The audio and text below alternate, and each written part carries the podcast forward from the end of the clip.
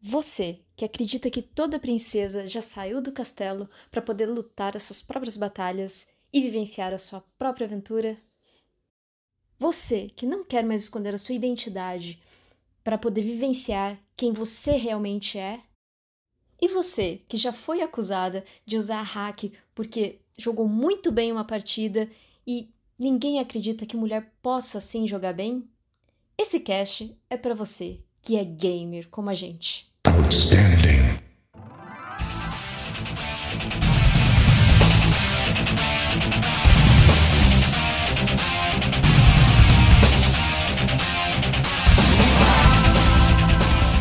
Kate Schmidt.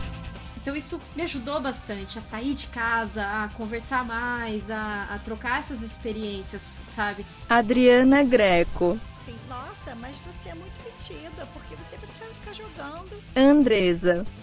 Eu, como menina, assim, tipo, eu sempre me senti solitária.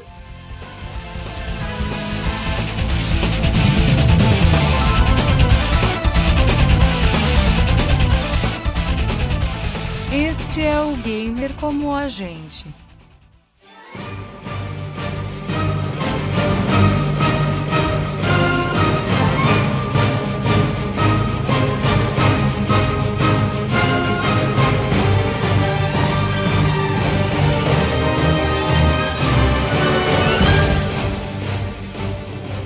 Amigos e amigas gamers, tudo bem? Não, não é o Diego com gripe, não é o Diego Fanho, é a Kate Schmidt aqui apresentando esse programa maravilhoso, em especial Dia das Mulheres, né, galera? Então, essa semana aqui, o nosso programa vai ser focado em pautas femininas é, nos videogames, né? Incluída nos videogames. E para essa conversa legal, eu tenho aqui, eu vou chamar aqui a Andresa é, se apresente yeah. aí, Andresa. Aê! Bom, primeiramente eu quero, eu quero agradecer o convite para participar do podcast. Estou muito animada aqui em poder bater esse papo com vocês. Eu sou a Andresa, sou streamer na Twitch.tv e, além disso, eu crio conteúdo para as redes sociais. Crio conteúdo sobre games na, no Twitter, no Instagram e também no TikTok. Excelente. Inclusive, é, eu vou deixar depois o link nos comentários com os seus canais, depois você me passa. Uhum. É, inclusive, né, eu te sigo lá e não posso muito bem pegar, mas mesmo assim você uhum. me passa. E no finalzinho você fala pra gente, né, é, ali o arroba, como que o pessoal pode te seguir, aonde que o pessoal te encontra, né? Uhum. Instagram, conta e tudo mais. E galera, é, acompanhem, viu? Porque o conteúdo da Andresa ali é muito, muito show. E aqui na minha outra cadeira, eu tenho a nossa excelentíssima Adriana. É. Se apresente, Adriana. Batom vermelho, camiseta da Wonder Woman. Batom vermelho. Uhul! Representatividade. Representatividade, galera. Vamos lá. Aí. Muitos devem me conhecer como esposa do Diego. Mas nós Sim. temos mais conteúdos. e, e, quer dizer então que você é player 1, ele que é o player 2. Óbvio, óbvio. Quem manda aqui sou eu. Muito bem. É assim que se faz. Os três videogames são meus, não são dele. Excelente. Eu comando. Entendeu? Não, mentira. É, bom, além de ser esposa do Diego, né? Eu sou mãe da Helena que já apareceu também no podcast algumas vezes, né? Bom, além de esposa do Diego e mãe da Helena, eu sou professora, opinadora do Gamer Como a Gente, bastante. É, videogamer, aí é oficial, de Pick Cross e Just Dance. Eu acho que Just são os dois. Player, então. Oi? Pro player de Picross. Player de Picross. Isso aí. Expert. Nível expert, expert, lá em cima. Não, mentira. Mas é. Eu gosto de videogame, né? Desde pequenininha a gente vai falar aí. Sou jogadora e incentivadora também da Helena a ser é, gamer, mas não tenho nada ligado à profissão de, de gamer, mas acompanho bastante o gamer como a gente e, e grande incentivadora aí dos meninos. É fã número um, pelo que fiquei sabendo aí, né? Fã oh. número um. Hum. Todas... E aproveitando, pode falar. Pode Não, falar. todos os coraçõezinhos dados e incentivados lá no Facebook. É isso mesmo. A Adri é sempre a primeira lá a curtir, a compartilhar. Pô, a Adri, ela é Sou, demais, cara. sou. é E show. vestir a blusa do gamer como a gente essa semana. Ó, jabá, hein? Olha. Gente, vá no Elo 7, Exato. né, o, o. Kate? Elo 7, temos uma loja aí com bastante camisas, bastante modelos aí e entrega em todos os lugares do Brasil. É, já inclusive, eu não sei se a, eu não sei se a nossa lojinha voltou, né? Por, por conta da pandemia tava um pouco difícil aí de fazer os Sim. envios. Mas vamos confirmar isso com o Diego. É, eu acredito que ainda não tenha voltado, infelizmente, porque bastante gente tem pedido as camisetas. é, que inclusive, né? A gente tem a nossa lojinha, a nossa forja aí do Gamer com a gente. E também pelo site você consegue acessar. Tem ali algumas análises. E tem também a nossa lista de podcast que você consegue procurar pelo tema, né? Então, assim, é, hoje, excepcionalmente, está sendo um pouquinho diferente a nossa dinâmica aqui, porque é um especial.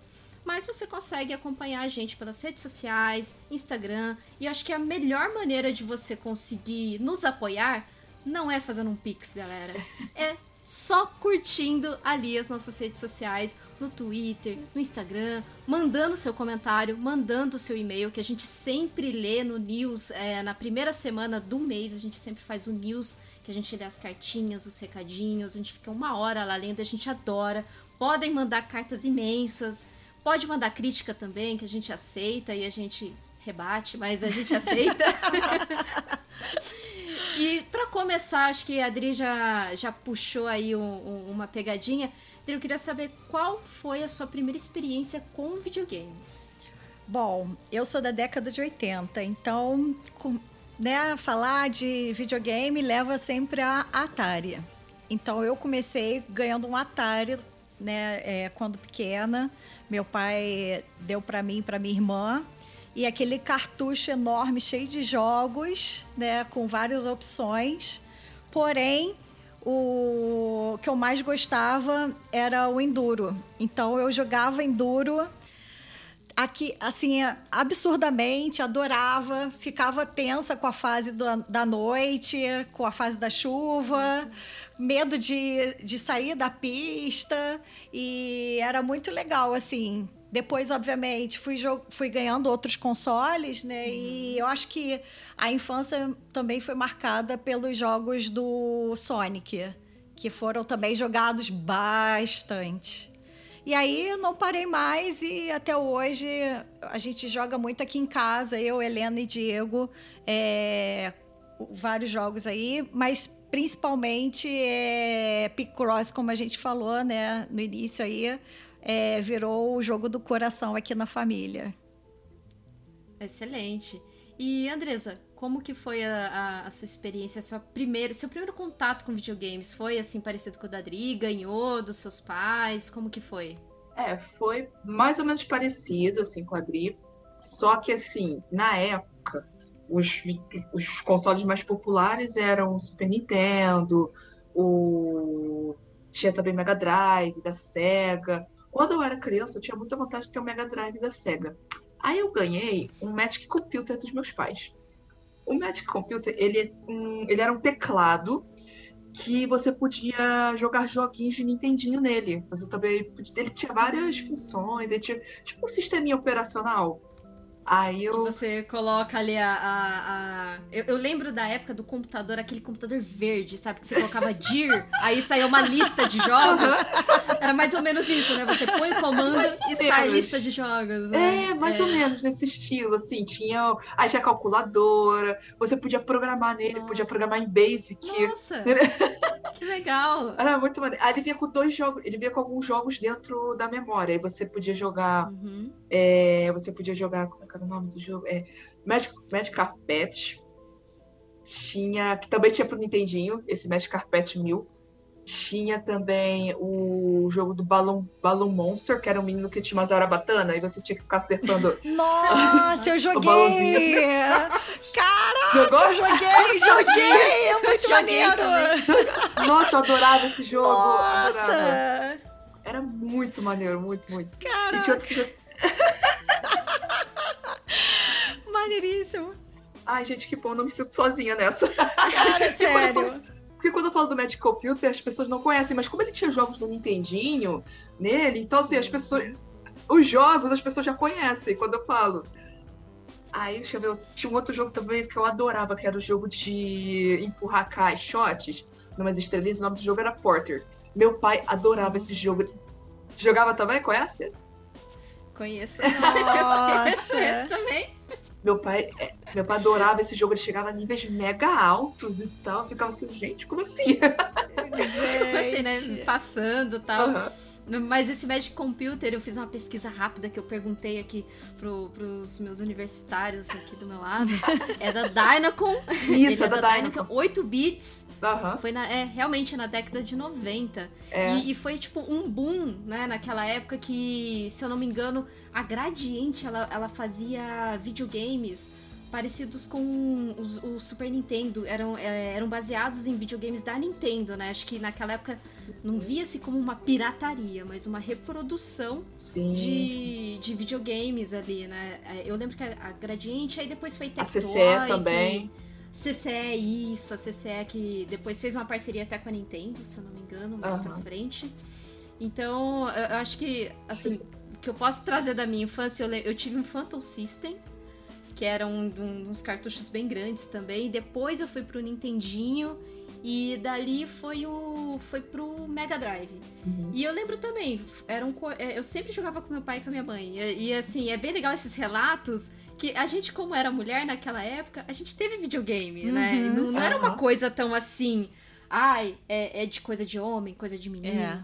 A gente teve e jogava com os nossos pais, sabe? Então, pros nossos pais era, um, era, era algo muito natural a gente ter.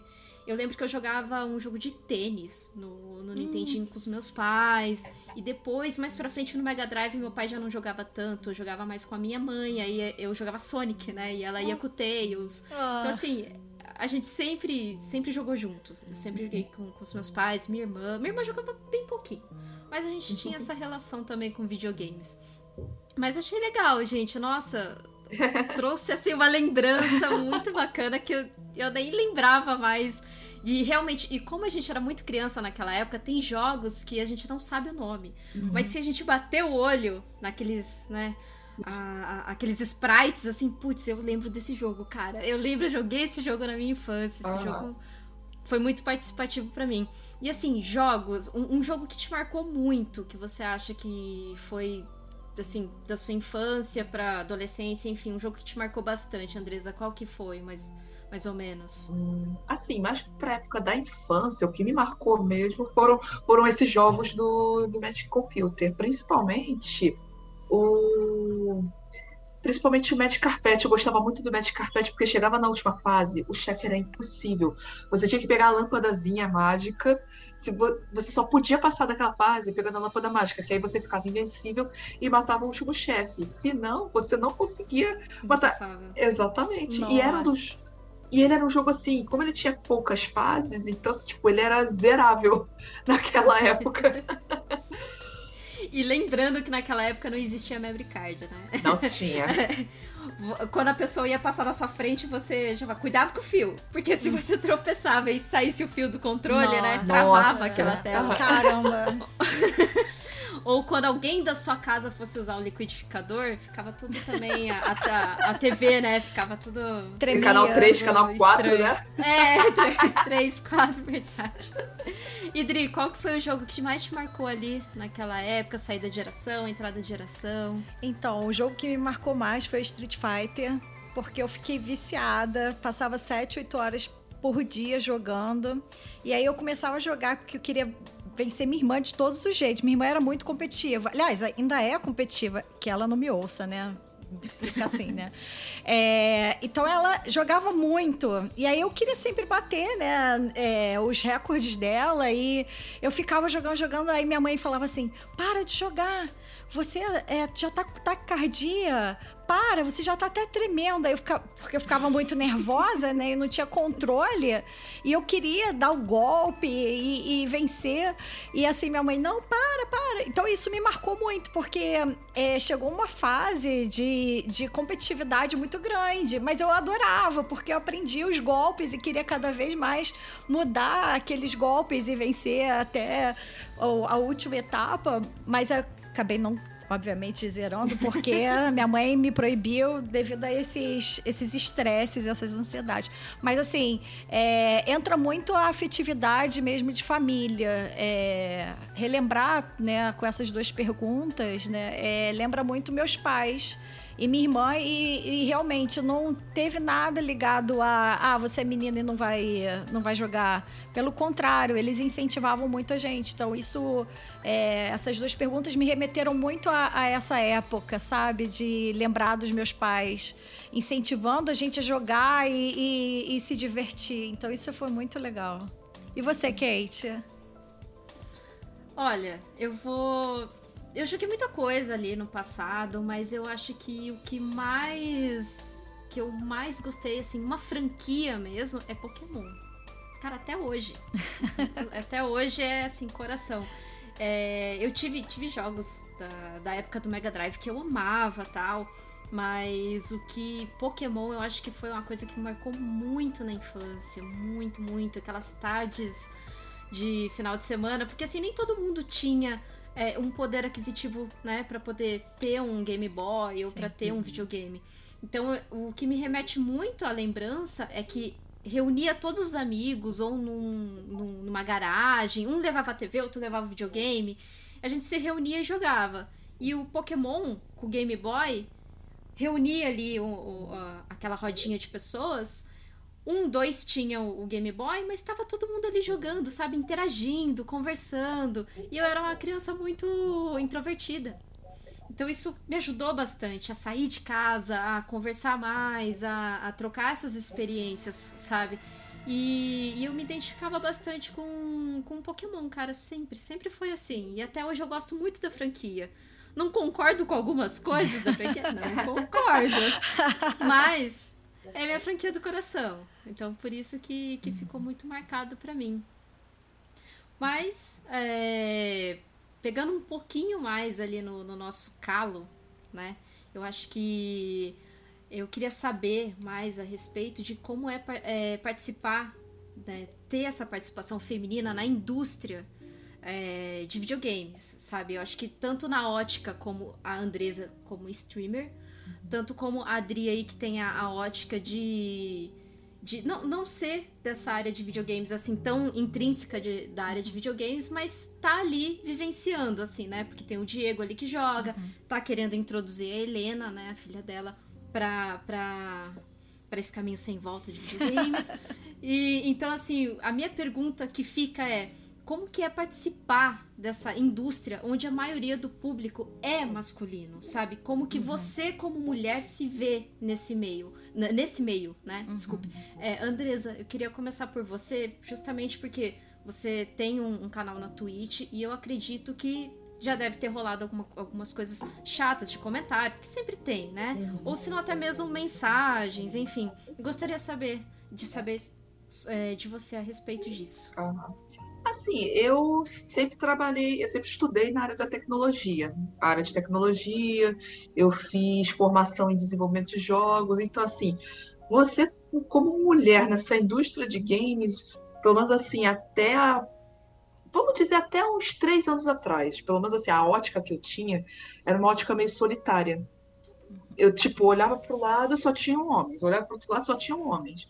E assim, era difícil ter coletivos, ter grupos de mulheres que jogavam videogame.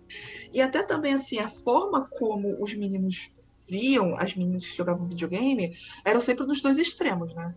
Ou a mulher era muito vista como, sabe, nossa, que coisa de outro mundo, a mulher jogando videogame e tal, nossa, ela é uma, ela é uma diva, uma deusa, não sei o quê. Ou tinha aquele. Existe, de fato? Ou é uma miragem? Pois é, exatamente. É. exatamente. Meninas que gostam de, de videogame, de anime, dessas coisas. Nossa, era tipo uma coisa de outro mundo. Ou tinha aquele outro extremo, tipo, ai, nossa, você tá fazendo só pra chamar atenção. Nossa, você gosta de videogame? Quem é o desenvolvedor do jogo tal e tal? Uhum. Quem é que uhum. desenvolveu o sprite do personagem tal daquele jogo tal? Carteirinha gamer. É, exatamente, querendo mandar gamer. aquela carteirinha gamer. Mas, assim, comigo já aconteceu casos assim. É... Já aconteceu casos, por exemplo, quando eu tava jogando alguns jogos online, tipo Tibia. Mais na adolescência, quando eu tava jogando Tibia, já aconteceu casos de alguns é, fazer algumas coisas obscenas enquanto eu tava jogando. Que tipo, não, era muito chato, muito, muito chato. Eu ficava irritada com aquilo. Mas tinha outros meninos que ajudavam quando via que o, que o char era feminino, aí eles davam, davam coisinhas, sabe? Dava comidinha, dava dinheiro, dava as coisas e tal. Tinha meninos que eram, que eram legais e tinha outros que eram babacas, mas em geral, assim, eu como menina, assim, tipo, eu sempre me senti solitária. Agora que eu tô assim voltando para valer a criar conteúdo de games, agora que eu criei coragem para criar conteúdo de games e criei coragem para virar streamer na Twitch, eu vejo assim que eu não tô mais sozinha nessa. Tem muitas mulheres, sabe? Tem muitas mulheres incríveis. Porque quando eu era mais nova, assim, tipo, as próprias mulheres, as mulheres tinham mais preconceito uhum. do que os homens. Os homens, eles respeitavam, mas assim, por exemplo, os meus amigos, eles me respeitavam bastante. A gente Eita, eles me respeitavam, me viam como autoridade, principalmente assim, eu jogando jogos da Nintendo, jogando Zelda e tudo, uhum. o pessoal me respeitava bastante. Agora, as meninas já tinham aquela visão meio, sabe, esquisita. É. Principalmente na adolescência. É, na infância, principalmente também, que as meninas. Por exemplo, eu gostava de Pokémon. Pokémon eu acompanhei muito na infância, assim. Não acompanhei com jogos, através dos jogos, mas acompanhei através dos animes. O anime. Eu era viciada no anime, eu era louca do Pokémon no anime, queria colecionar, queria fazer as coisas e tudo. Bonequinho. os bonequinhos, os Pokémons e tudo. E as meninas, elas tinham mais preconceito elas tinham muito mais Entendi. preconceito do que as meninas. E o mais legal hoje em dia é que as meninas que tinham preconceito comigo, elas jogam videogame hoje em dia. Elas têm Playstation, jogam com os filhos. Eu acho isso muito legal. Que elas mudaram esse, esse ponto de vista e agora estão também inseridas nesse, nesse mercado. Eu acho que elas, elas tinham até um certo preconceito com elas mesmas, né? uhum. né? De, de não, não se permitir é, fazer uma coisa que na cabeça delas era algo masculino. Uhum. É, é, isso que você citou é, é, é, é, bem verdade mesmo, porque eu lembro que quando. Na, na, minha época ali de Pokémon, eu era vista como esquisita. É, realmente, eu era vista como esquisita.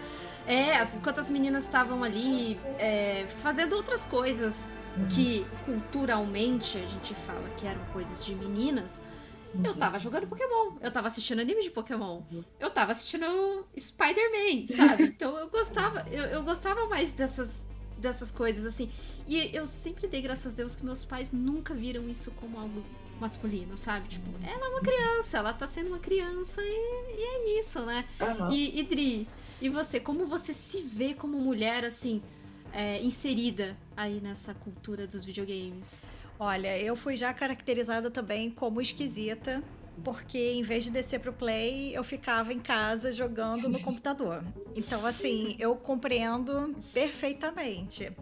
Porque eu gostava, eu era uma. Eu, eu não era tão fechada, eu era uma pessoa até extrovertida tal.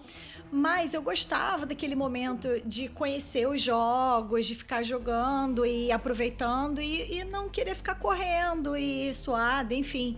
E e engraçado, porque os meus colegas começaram a me ver assim: nossa, mas você é muito metida, porque você prefere ficar jogando em vez de ficar aqui com a gente. Aí eu falava: gente, cada um gosta das suas coisas. Uhum. Você fica aí brincando no play, eu quero ficar aqui no, no meu lado, aqui do computador, brincando tal. E eu acho assim: é, essa questão de competitividade, né, é, ainda mais em mulheres, eu acho que isso, como eu estava falando para Kate, é, no, no bastidor.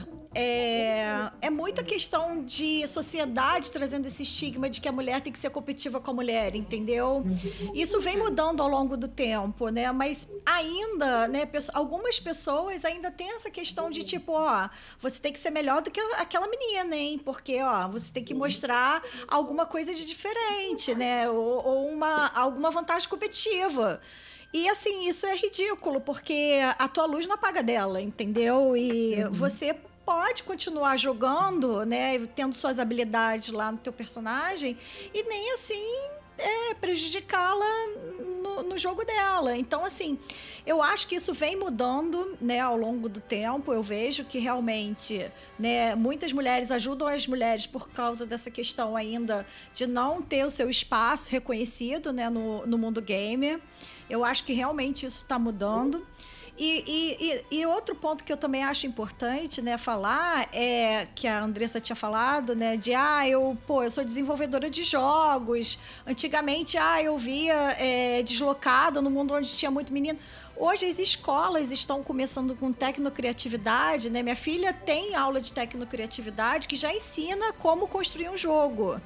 Então, assim, isso tá vindo desde pequenininho de que você só precisa de raciocínio lógico, né? De, um, de, um, de criatividade, principalmente, né? Para criar o seu jogo e de você ver que ao criar aquele jogo, qualquer criança, independente de ser um homem, um, um menino, uma menina, né? Vai conseguir fazer aquele jogo e vai também jogar aquele jogo que foi criado por meninas. E isso não uhum. quer dizer que o menino não é, é, não é menino ou que ele tem a preferência por menino, enfim, né?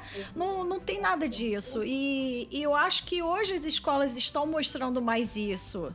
Né, você consegue visualizar né, também, né, aqui, por exemplo, é, onde a gente mora, tem várias lojas, é, várias escolas de criação de jogos para crianças. A partir de seis uhum. anos já tem desenvolvimento de jogos, é, é, oficinas de criatividade voltados para design. Uhum. Então, assim, isso não é mais uma exclusividade né, masculina. Isso é um, um ponto de vista que é unissex. Né? Todo mundo hoje pode é, ser um desenvolvedor de jogos, todo mundo pode ir para essa indústria. Tem várias pessoas que nós conhecemos do, no mercado, né, que foram muito bem sucedidas. É, e hoje né, tem uma carreira reconhecida e que manda muito bem. E a gente tem orgulho por elas, claro, serem mulheres, mas que conquistaram seu espaço pelo conhecimento, pela competência e habilidade que possuem, não pe pelo fato de ser um homem ou ser uma mulher. Né? Então, isso eu acho muito interessante porque acho que durante essa nossa jornada, é, essas mulheres que conseguem chegar nesse patamar é porque alguém acreditou nelas, né? Então acho que a nossa luta aqui é a gente buscar um, um, o nosso espaço e que as pessoas não só acreditem na gente, mas que tenham respeito, né? Por, por tudo assim que a gente faz. E é exatamente isso. Acho que o ponto de vista da Dri foi bem legal, porque assim, ela tem uma filha e ela consegue ver que hoje é, ela.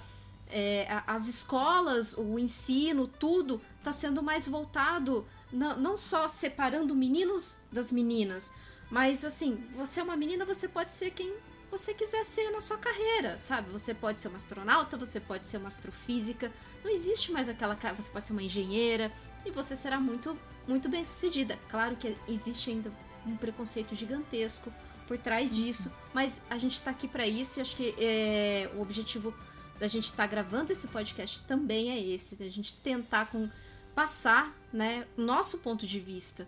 Porque às vezes a gente fica tão preso numa bolha, uhum. né, que a gente não, não, não se atenta ao que está acontecendo ao nosso redor. Inclusive, em 2020 foi realizada uma pesquisa é, na, pela, pela Pesquisa Game Brasil e obteve o resultado que de 69,8% das mulheres no Brasil jogam jogos eletrônicos, sendo o smartphone a plataforma mais utilizada. E daí cai naquela questão, mas smartphone é jogo? Gente, tudo que você joga, pra uhum. mim, é jogo. Ah, Candy Crush é jogo. Ah, é, é, sei lá, tá jogando alguma coisa ali no, no celular. Tem quantos jogos de gacha não tem no celular, gente? Vamos, vamos, né? Vamos tirar um pouquinho desse preconceito aí. Minha mãe, minha mãe é super pro player ali do, do farm dela, Ah. farm view dela. E ela é super. Sim, ela tem o, o tablet dela, ela joga ali, ela tem até no, no celular o joguinho também. Então, assim, ela tá sempre alternando, porque esses joguinhos normalmente tem tempo da vida e tudo mais. Então ela tá sempre alternando. Cara, eu acho isso tão legal, porque assim. É uma distração pra pessoa também, sabe? É algo positivo. Já passou aquela fase de que ai, videogame é uma coisa negativa, videogame é aquele tabu, né, que a gente tinha. O Uhum. tabu não só de que videogame era pra homem, mas que também videogame fazia mal pras Uhum. pessoas, né? É. E, né, eh, Andresa, você, você não acha assim que. O, o que, que você acha que smartphone é videogame? É videogame não, né? É, é algo que você pode jogar? Você considera, assim, o smartphone uma plataforma pra você jogar? Sim, o smartphone é uma plataforma tanto quanto um computador. Hoje em dia o smartphone ele é tão poderoso, mas tão poderoso que você pode editar vídeos, você pode editar fotos, você pode fazer quase tudo que um computador faz. Inclusive jogar videogame também. A É, minha tem Free Fire, né? tem Free Fire que é extremamente popular. O smartphone extremamente popular, exatamente. Mas será que o tá. preconceito não surge? Desculpa te cortar, Kate. Mas será que o, per- o preconceito Sim, não surge problema. pelo aquele ponto assim, ah, mas ah, não dura 100 horas. Ah, mas eu não tô é, no mundo real ou ah, sei lá, o Não tem imersão. É, entendeu? Porque eu não vou falar quem, né? Mas eu acho que você tem uma, uma certa ideia de quem seja, que fala assim, não, mas tem que ter o mundo, mas tem que fazer isso. Não. Entendeu? Então, assim, e, e é uma pessoa que tá indo muito para esses jogos, entendeu? De smartphone, computador. Tinha esse receio, entendeu? E, e, e tipo assim, dá a experiência, né? Eu acho que quem faz é você. Eu acho que cada um, né? É, é muito subjetivo a gente falar de jogos, né? O, o que a Kate gosta, o que a Andressa gosta, o que eu gosto, podem ser completamente diferentes, mas o objetivo, né, é ser o mesmo, que é o quê? Te- Pô, eu quero desanuviar agora. Eu não quero pensar em nada. Eu quero, de repente, ter um momento na- de, de não fazer nada. Vou aqui ficar olhando a minha fazendinha, né? Fazendo. é, plantando lá os meus rabanetes, os meus milhos, né? Ou eu vou dar comida aqui. Eu amava The Sims, gente. Eu, Nossa, também. Cara, eu sou, eu, eu sou viciada. Não, eu- graças a Deus eu não tenho mais The Sims. Porque senão, coitada da minha filha, ia viver largada, sem banho, sem nada. Gente, Nossa. aquele The Sims, pra mim, era gastar 8, 9 horas de jogo. Porque eu queria montar minha casa com os itens mais caros. Eu, eu, eu era rica, né? E, tipo, quando ia pra escola, que tinha o meu filho que ia pra escola ficava revoltado, que gastava 12 horas na escola lá. E ainda tinha que esperar a criança maldita voltar alfabetizada, entendeu? Então, tipo assim, cara, sabe? E tipo assim, mas você vai falar, pô, mesmo você revoltado com essas coisas, você gostava. Amava. Gente, The Sims era a vida. Eu amava aquele negócio, entendeu? E tipo assim, eu tinha uma baita experiência. Hoje, de novo, The Sims tem no smartphone, né? Você pode ficar jogando ali eternamente, cara. Então, assim, eu acho que é um certo preconceito que eh, acho que talvez porque as pessoas não encontraram de repente algum jogo, algum jogo que tivesse eh, próximo daquilo que o videogame oferece. Mas de novo, não é uma plataforma também que você consiga gastar 100 horas eh, ou sei lá 20, 30 horas num, num dia. Num dia não dá, né? Porque o dia tem 24 horas. Mas digo, é tanto tempo assim quanto um, Direto. é, que você salve, sabe?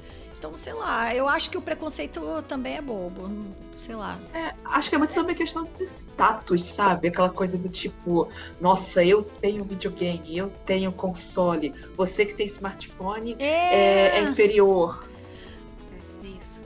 é isso. Tu tem É, um smartphone de acho 4, 5 mil reais e vai ser inferior ao, ao PS. pô, cara, tu paga. Pô, você tem um Apple lá Ó. de 4, 5 mil reais. Aham. que- E eu te falo, tem um celular que ele é especificamente pra gamer. Se eu não me, é, ele saiu, acho que é da Motorola, da Asus, acho que é da Asus. Ele tá custando em torno de 10 mil reais. Nossa senhora. Só, só, só, só assim, Mais só caro pra que ressaltar aí. Mas cara, Não PC é? gamer. Mas cara que um PC gamer. Então, assim, eu acho que, que tá tendo bastante dessa.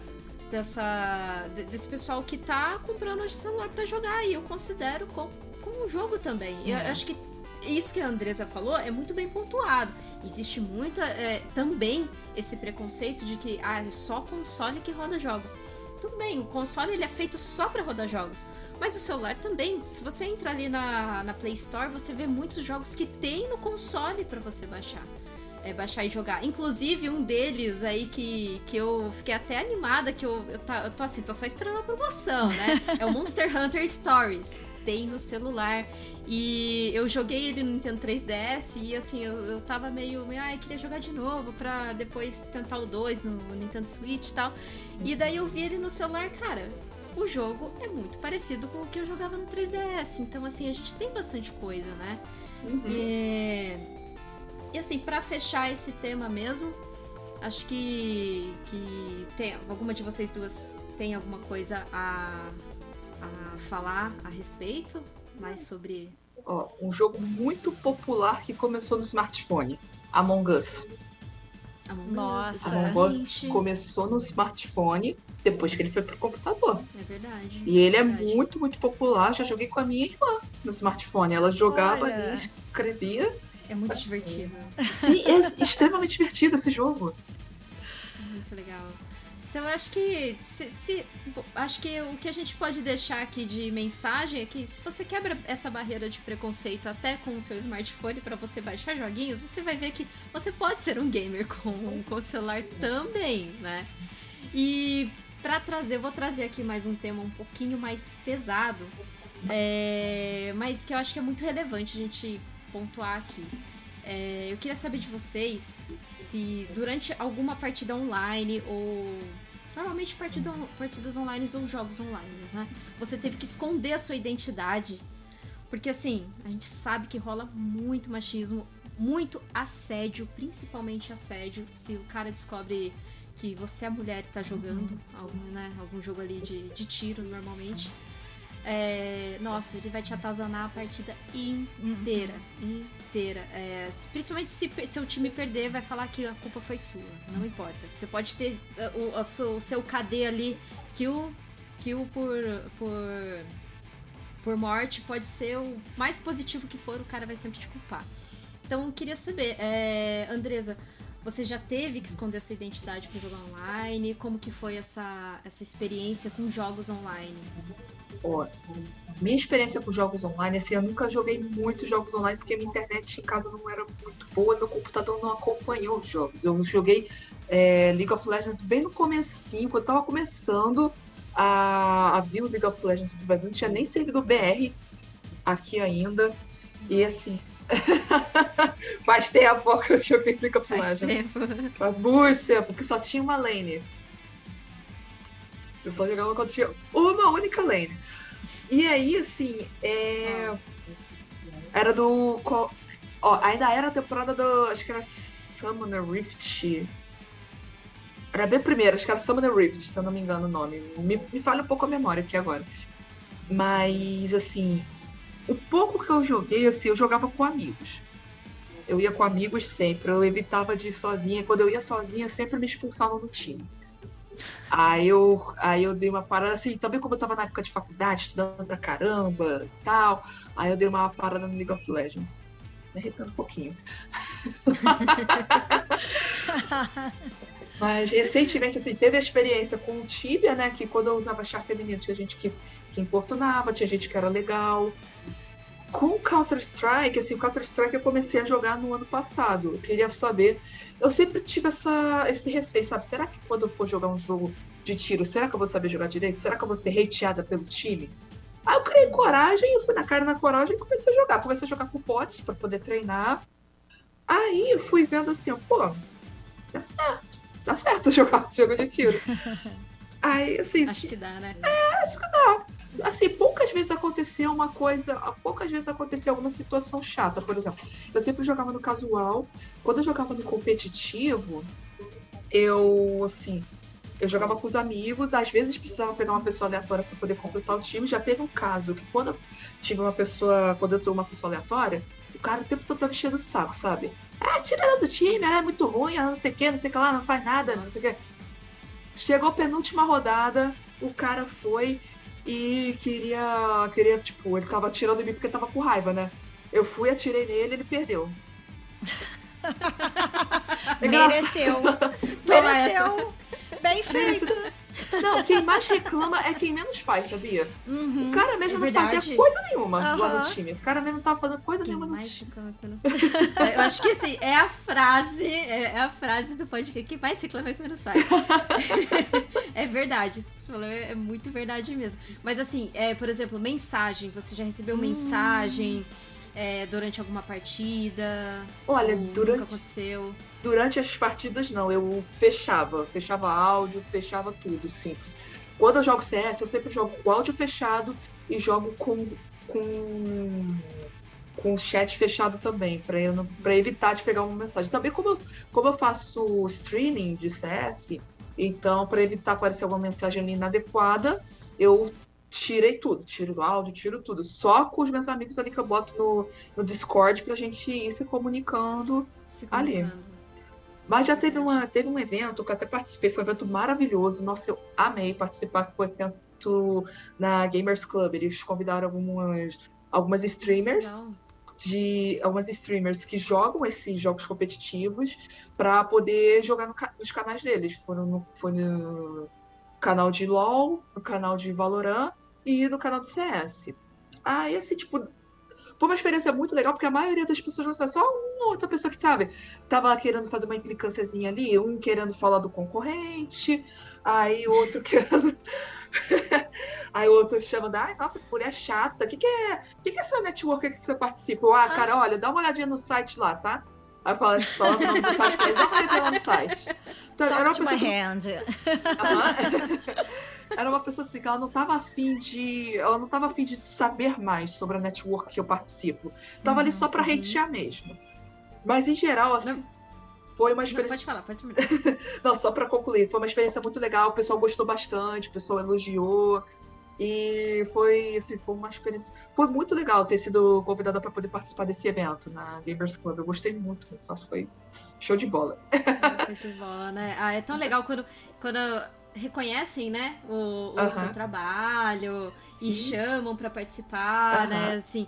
É, a Games Club eu conheço, eu até acompanho algumas coisas. Eu gosto muito de assistir partida de, de, de CSGO. Dri, você deveria assistir, Dri, é bem legal. Não, eu... ah, é muito maneiro, eu adoro. É muito maneiro, é, é muito maneiro. Gente. É, eu, eu, só fico meio perdida é, em partidas de LoL. LoL eu fico meio perdida, que eu não entendo muito bem. Mas é, é, eu assim, LOL eu peguei bem no comecinho e foi bem aquela, aquela coisa bem, bem, bem pouco mesmo. E eu também não entendo muito bem o, o Free Fire. Eu sei que, beleza, tem aquela coisa, o, os times eles vai, vai fechando aquela bolha, os times vão se encontrar e todo e vai ser aquela, uhum. aquela pancadaria. Mas eu fico meio perdida, cara. Mas CSGO eu acho, cara, eu acho muito legal. CSGO, Rainbow uhum. Six Siege, eu acho muito, muito legal. Eu assisto até campeonato de Street Fighter, gente. Nossa, legal. que maneiro. Eu gosto pra caramba. Que passa, acho que é da Vevo, né? E eu sempre, sempre tô acompanhando essas coisas, ah, assim, de esportes. Não que eu sou, assim, pró, pró de saber tudo uhum. de esportes. Os times eu sei alguns, mas eu sempre tento acompanhar os streams. Eu, eu, gosto muito de assistir. Eu gosto, às vezes eu ponho ali para assistir, tô fazendo alguma coisa e deixo ali o stream, sabe? Eu, eu gosto bastante. Uhum. E Idri, você já passou por, por alguma situação assim? É, é, que você não joga muito online, né? Mas assim, você conhece alguém, ou sei lá, né? Até mesmo você. Então, eu jogo muito em smartphone. E aí, os jogos que eu utilizo, todos têm avatar é, masculino. Todos.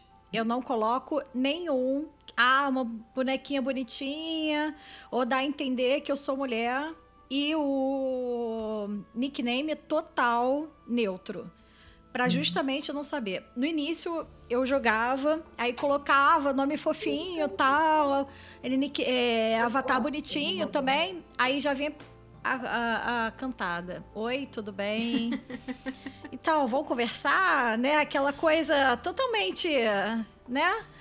E nada aí, a ver, né? É, nada a ver. Tipo, tu tá lá pra jogar e papear é o de menos, né? E, tipo, pior não é. é só aqueles avatares de titiozão, sabe, cara? Que, que te dá cantada.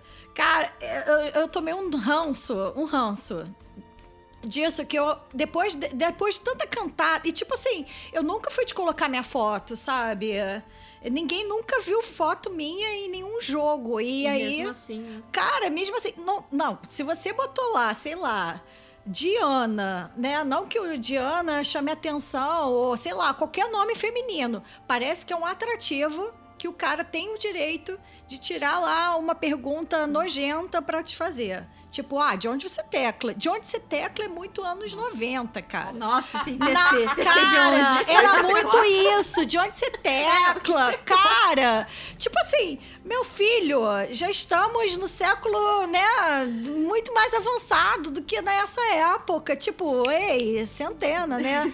tipo assim, cara, eu parei e, tipo assim, você ganha do cara, ele ainda vai, né, aqueles palavrões maravilhosos, hiper criativos, né? Que acho que vão te ofender, tipo, para mim, irrelevante.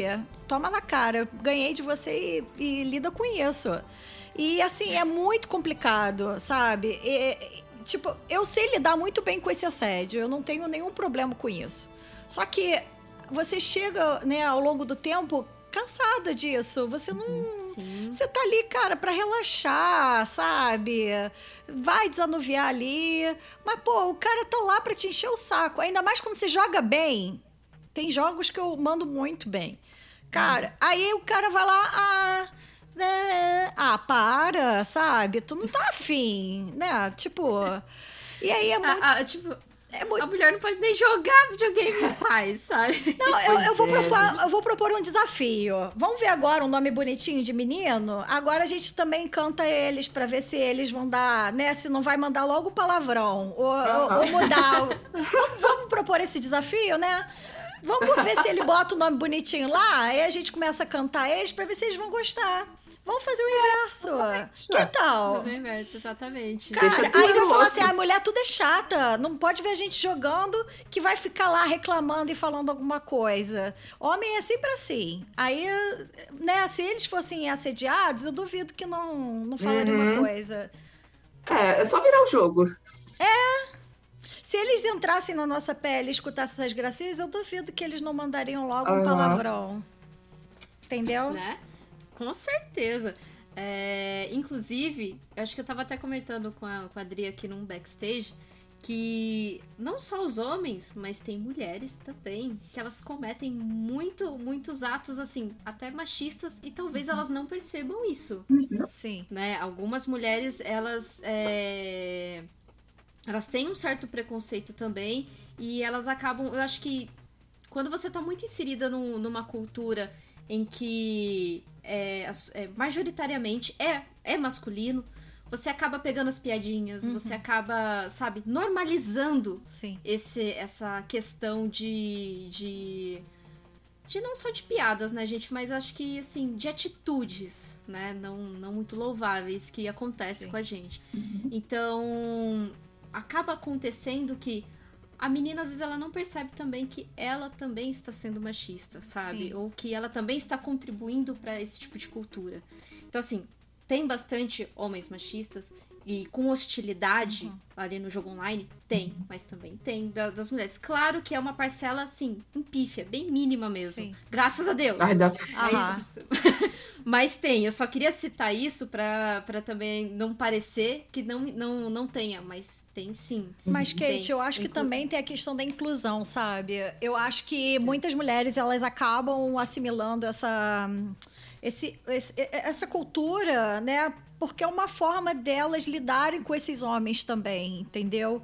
Não, não estou justificando, eu acho que isso não é louvável, mas ao mesmo uhum. tempo a pessoa, ela quer... Aprende a lidar. Exato, entendeu? Tipo assim, é, é uma forma também dela impor respeito, né? Tipo, se ela começa a, a agir né, dessa mesma forma que os homens, de novo, não estou afirmando que isso é uma atitude correta, mas uhum, na, de repente no, no, inconsciente, né, aquela pessoa acredita que fazendo essas ações ela inclua, se inclua no papel daquele gamer que ela está envolvido. Então, eu acho que isso entra muito também de popularidade, né? A questão de, de, de inclusão social. Então, uhum. assim, de novo, não, não acho correto, mas é, ainda tem esse ranço, ainda tem essa questão. É. É. Eu acho que o ponto aí é a busca da aceitação. Exato. É. Ali, ali naquela, naquela cultura. Graças a Deus que hoje a gente tem, como a Andresa até mesmo já, já pontuou, a gente tem um, um, uma gama maior, a gente olha em volta, a gente vê meninas uhum. assim, né, na, na, na, nossa bolha. A gente está conseguindo enxergar Sim. mais mulheres na nossa uhum. bolha, né? É, a... Então eu, eu, acho isso muito positivo. Uhum. Eu acho que também, eu acho que talvez, se existem ainda algumas meninas que cometem atitudes machistas, eu, eu também posso citar duas questões que podem ser. A primeira questão é assim, é, às vezes o nosso processo de desconstrução, ele é mais lento. E nem todas as meninas têm essa noção, sabe, de ter esse, de ter esse processo de desconstrução, de reconstrução de novos conceitos. Então, tem muitas meninas que ainda reproduzem isso para reproduzem esse tipo de atitude justamente porque é, aquilo ali está enculturado nela. Sim. Está tá enculturado nelas. E a outra questão também é muito esse resquício que a gente até comentou no início da, no início aqui do, do podcast, é sobre a competitividade. Ainda tem essa coisa, sabe, de competir. Sim. Na, nossa, não, você tem que ser inimiga da outra, você não pode ser amiga da outra e tal. Esses conceitos de sororidade, esses conceitos de, de apoio, de ajuda feminina, é muito, é um fenômeno muito, muito, muito recente. Uhum. Até acrescentando aqui mais um ponto, eu até falo para minha irmã, eu e minha irmã a gente conversa direto sobre isso. Quando nós éramos crianças, nos anos 90, anos 2000, é, a competitividade feminina era gigantesca. Toda a uhum. mídia, em geral, programas de TV eram tudo sobre isso, sabe? A, era a competição entre mulheres para poder conquistar o homem X. E até na escola também, sabe? Tinha competição entre as meninas, quem era mais. Desfile. Quem chamava mais ah. atenção. Isso, exatamente. Quem, quem é que chamava mais atenção dos meninos, quem é que ficava com o menino tal, não sei o quê. E tinha até aquelas talaricas, né? Que roubavam os meninos das outras. Até. a talaricagem rolava solta. A minha irmã tem uma amiga que ela tem 18 anos e ela vê que essa amiga já está cres... já tá crescendo num ambiente muito mais cooperação feminina. Não tem mais essa coisa de competição, sabe? Sim. Ah, a menininha que é mais que é mais bonita, a menininha que é, entre aspas, a 10-10 Aqui tem nota, nota, sabe? Ah, a menina nota 6, a menina nota 7, nota 8, A Paty, a Patizinha é. tal. Isso, exatamente. Isso. Exatamente. Acho que, e é bom que esses estereótipos estejam meio que dissipando bem, a ritmo lento, sim. Mas ainda sim. bem que isso está sendo dissipado, sabe? Quem é. Quem, quem ainda tem em repro, reproduzir, quem ainda teima em criar esse tipo de coisa é ridicularizado hoje em dia. Sim, sim. É verdade. Eu... Mas eu acho que isso acontece também pela questão de você minimizar as diversidades, né?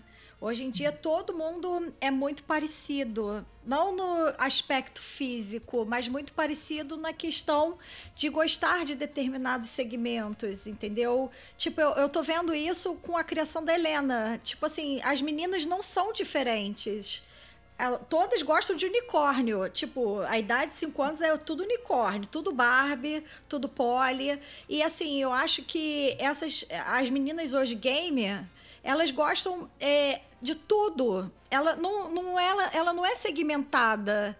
Ah, uhum. não, porque ela só gosta de Pokémon, ah, porque ela só gosta de tal coisa. Não, não. As mulheres hoje em dia, se você, vocês duas mesmas estão conversando, vocês têm jogos em comum, assim, em, em, ampla variedade, entendeu? Antigamente, talvez, isso era muito segmentado e criava essa competitividade. Né? Hoje em dia, a, o, o, fear of missing out ele, ele, é tão alto, né? Ele, ele é tão. É. Se você não segue a tendência, você está perdida. E, e uhum. você, não, você não é deixar de lado porque você segue junto com o rebanho. E isso não é ruim. Isso quer dizer simplesmente que as tendências são seguidas e que todo mundo entra nessa mesma onda e vai se divertindo e aproveitando e todo mundo tá junto nessa e vai aprendendo né? Perdão. E vai seguindo e aprendendo todo mundo junto. Então eu acho que essa, essa segregação não existe por conta disso, entendeu? Porque uhum. todo mundo é, curte as, quase as mesmas coisas. Uhum. Tem público para todo mundo. E não tem porquê. Ah, é, fulana é competitiva e, e, eu vou acabar com o jogo. Não, não é isso. Tipo, as duas estão lá e vão conquistar, e vão acertar, e vão ter suas habilidades, competências é, potencializadas e vida que se segue. Então, uhum. eu acho que isso está minimizando por esse sentido.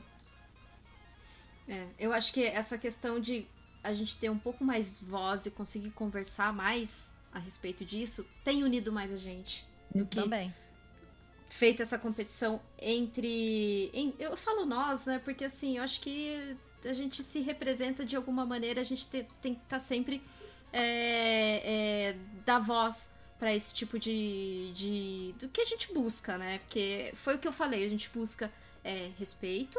Acho que acima de tudo a gente busca respeito e o nosso espaço, né? Que culturalmente foi retirado isso da gente. Sim. É, mas é, vocês duas têm mais alguma coisa pra, pra, pra falar a respeito tal? Porque eu já ia passar por uma, por uma parte aqui que eu quero muito citar isso, que eu quero muito trazer isso pro podcast. Vocês querem falar alguma coisa a mais Não. sobre isso? Então, uhum. vou dar continuidade uhum. aqui só pra falar daquele caso uhum. da, da Ingrid, né? Que é um caso bem recente, que aconteceu no mês passado, a Ingrid Bueno, de 19 anos, que jogava competitivo de Call of Duty Mobile e foi assassinado, assassinada pelo Guilherme Costa, que também era jogador. Os dois não eram do mesmo time, os dois eram de times diferentes. Não sabemos o motivo pelo qual esse assassinato aconteceu. A gente só sabe que ele aconteceu na casa do Guilherme, né, que de alguma maneira atraiu ela até lá. E, e daí eu fiquei muito assim, muito impactada com isso, com a notícia, porque assim, foi um motivo tão torpe, porque na verdade não tem motivo. Até então, pela investigação da polícia, não há um motivo aparente, né? O que a gente, as informações que a gente tem aqui, o Guilherme ele participava de um grupo de 4chan, que acho que é assim que fala, né? Que um grupo para quem assim não conhece, que é um pouco tá um pouco por fora, é um grupo que é extremamente machista, é, que é um grupo que, que prega muito aquela coisa de Gamergate, que é, foi um movimento aí que. Acho que em outro podcast eu posso até tentar explicar isso, em algum news aí que eu, pra, que eu possa trazer isso mais assim, estudado para vocês. Mas, é, resumindo, é, é, um grupo extremamente misógino. Tá? Então, assim, é, essa Ingrid Bueno, ela é uma amiga de, uma, de umas amigas minhas que também jogam Call of Duty e elas falaram que, poxa, era uma menina que estava sempre treinando com elas. Era todos os era de terça e quinta o treino delas, era de tarde e é, tarde e comecinho de noite assim. Então assim, ela era uma menina que ela tava tentando se destacar nesse meio, sabe? É, tava buscando isso e infelizmente, infelizmente teve sua vida interrompida de uma maneira tão assim grotesca, porque eu não tenho palavras para falar o, o que que de que maneira foi, né? Porque assim, grotesco, uma maneira horrível. É, eu acho que eu quis trazer isso para esse podcast porque quando isso fica tão perto de você, da sua bolha, você para e pensa: poxa, realmente uhum. isso acontece. E isso é um feminicídio. Sim. Isso é um feminicídio. E quando isso veio nos grupos do pessoal do, do, dos games, eu falei: gente, feminicídio acontece todos uhum. os dias. Sim. E assim, não, não, não querendo pagar de moralista, imagina, jamais, mas assim, a gente sofre muito. Sim. Por exemplo, se eu tô andando na rua e eu vejo uma, um grupo de homens vindo na minha direção, eu vou atravessar a rua. Eu tenho medo. Uhum. A gente tem medo. E esse medo é constante.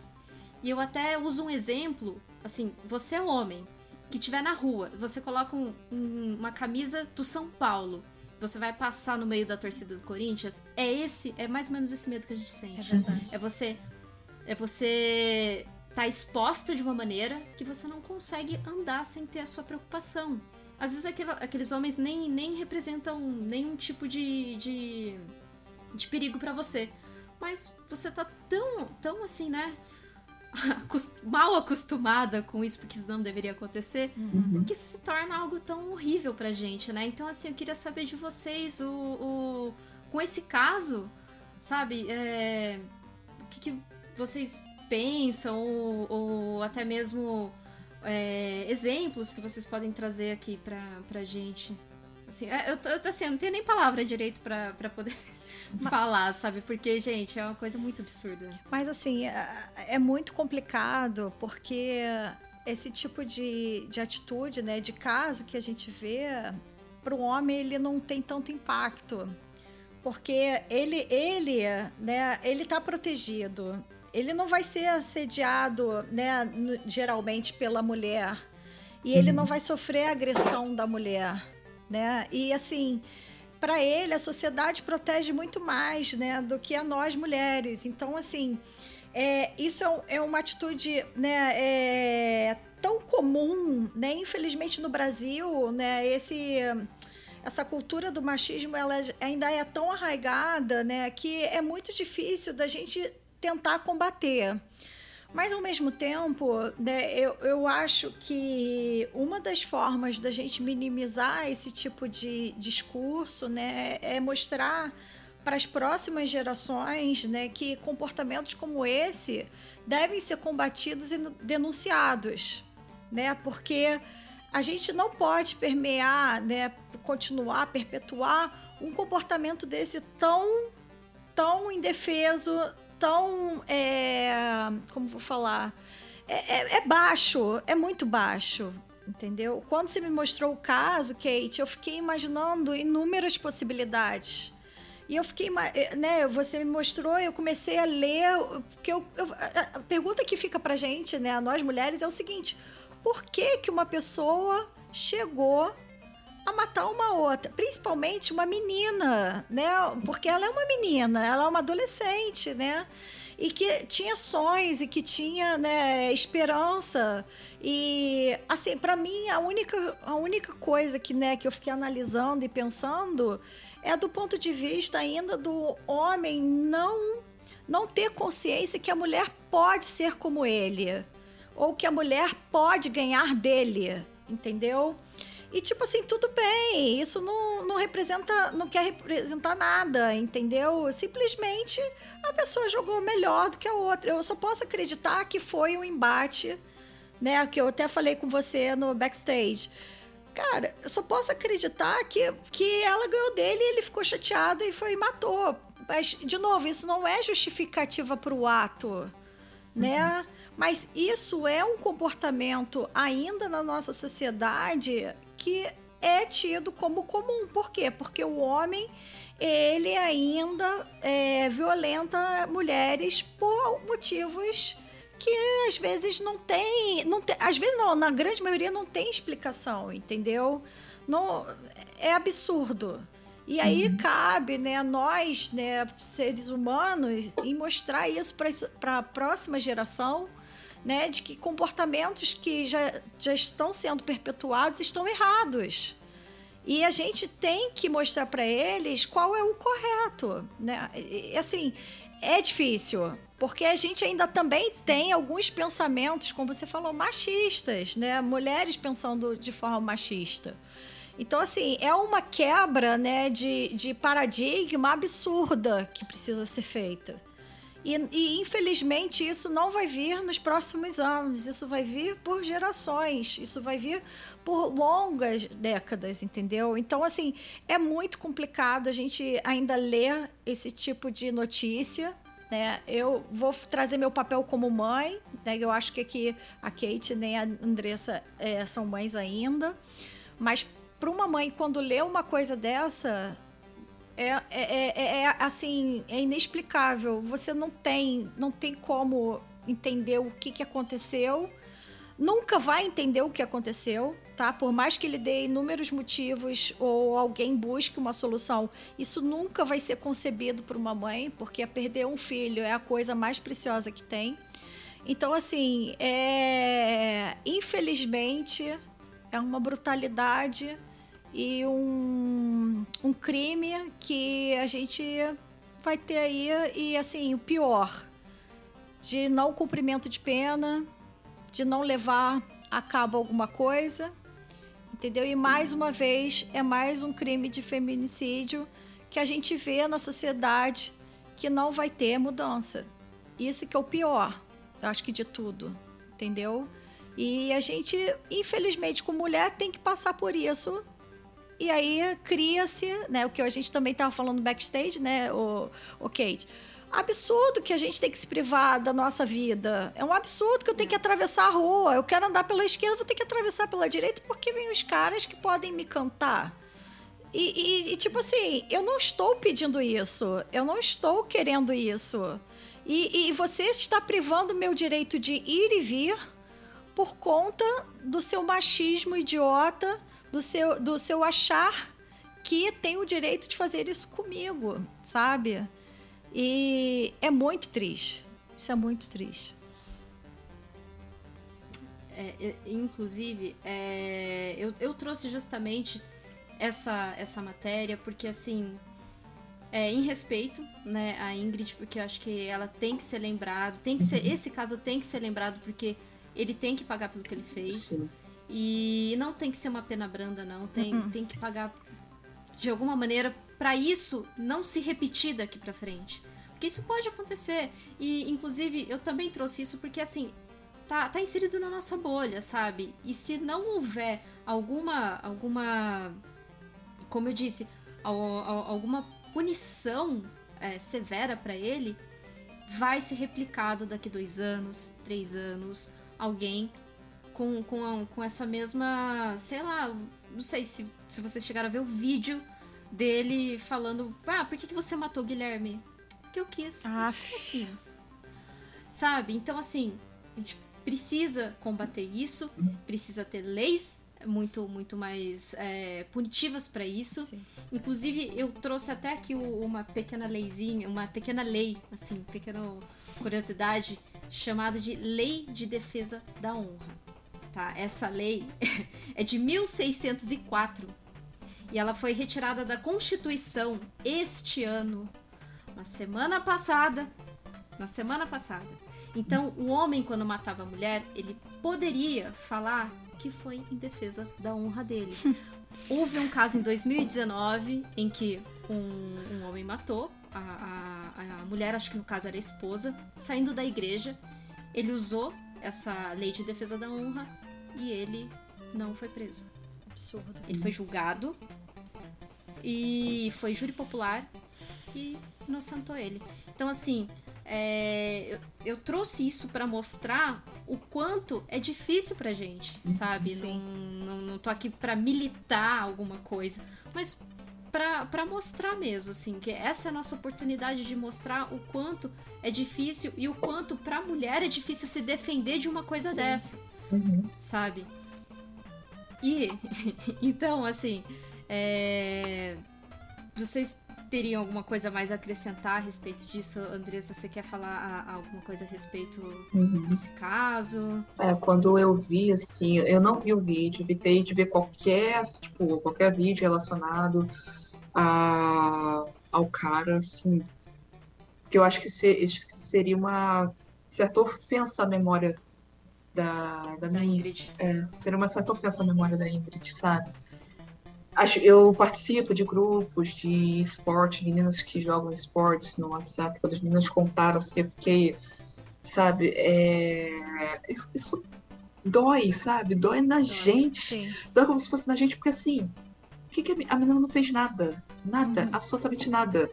Sabe? O cara matou de graça. E até há pouco tempo atrás, até, por exemplo, foi 2000 e 2016, 2017, quando foi criada a lei do feminicídio, eu não lembro qual ano que foi. Acho que foi 2016. Foi 2016? Do... Foi.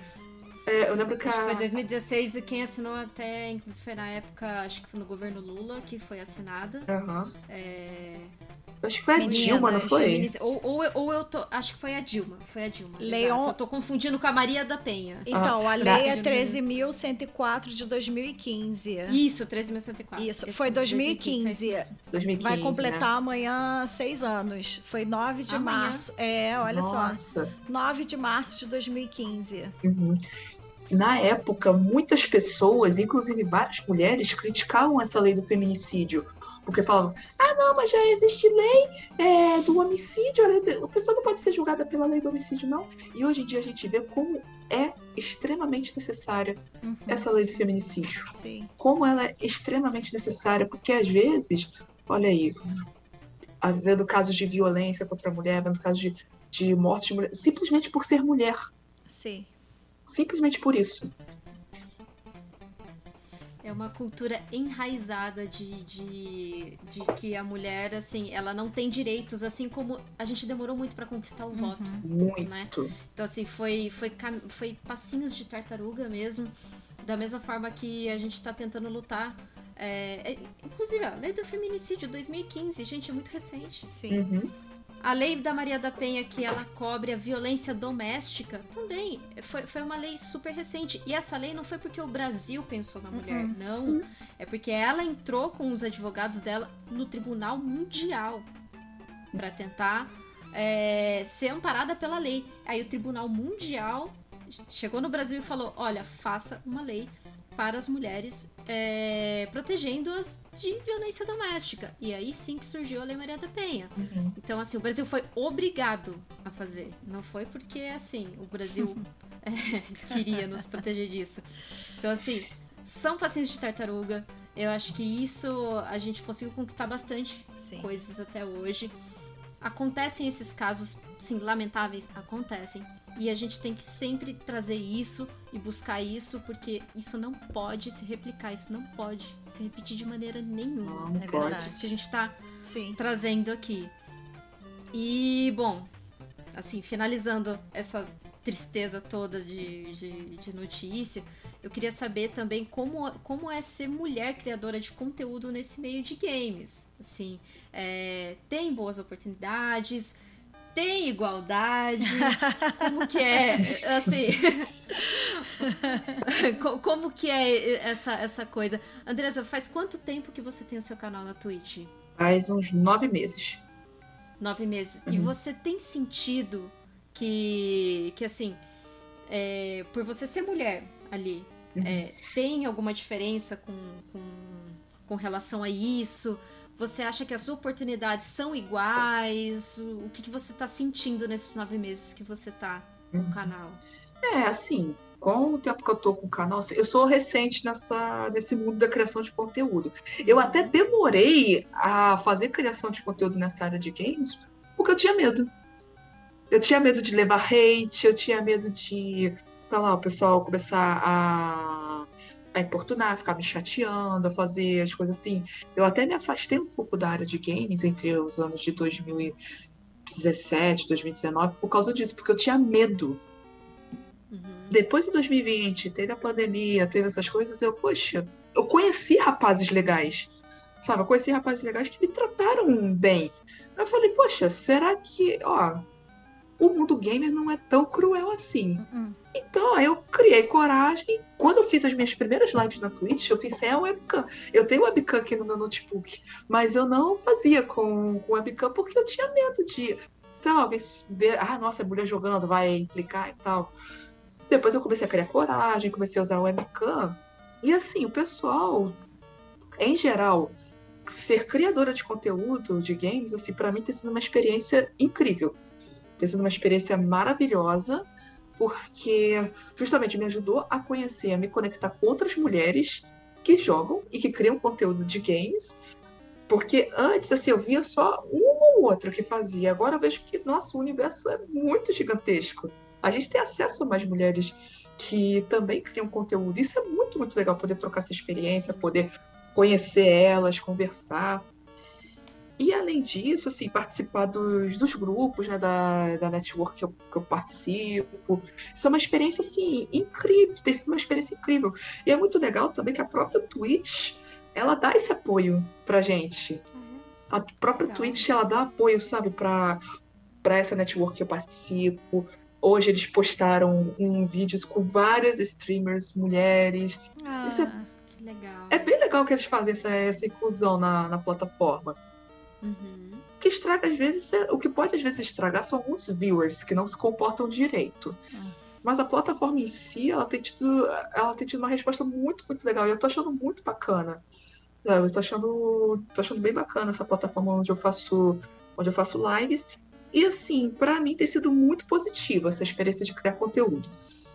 Até hoje saiu no, saiu no Globo Esporte e saiu também na, no Esporte TV várias matérias, matérias de streamers, mulheres para poder acompanhar. Conheço várias delas da lista. Ah, é muito legal, né? Muito. Quando a gente vê. É, é uma pessoa que a gente conhece ali, Sim. saindo, né? Sendo reconhecida. Putz, é, o, o, que, o que já desmitifica um pouco hoje em dia de que a gente tá competindo entre si, mas não, a gente tá não. tá super se apoiando agora, né? Exatamente. Então eu acho muito legal isso. Uhum. E é muito legal quando. Oi, pode falar, Adriana. Depois Não, eu... e é até muito legal porque você vê que é uma comunidade que vai reforçando, né, que a mulher ela consegue jogar, né? Ela sabe, ela tem a mesma competência, né?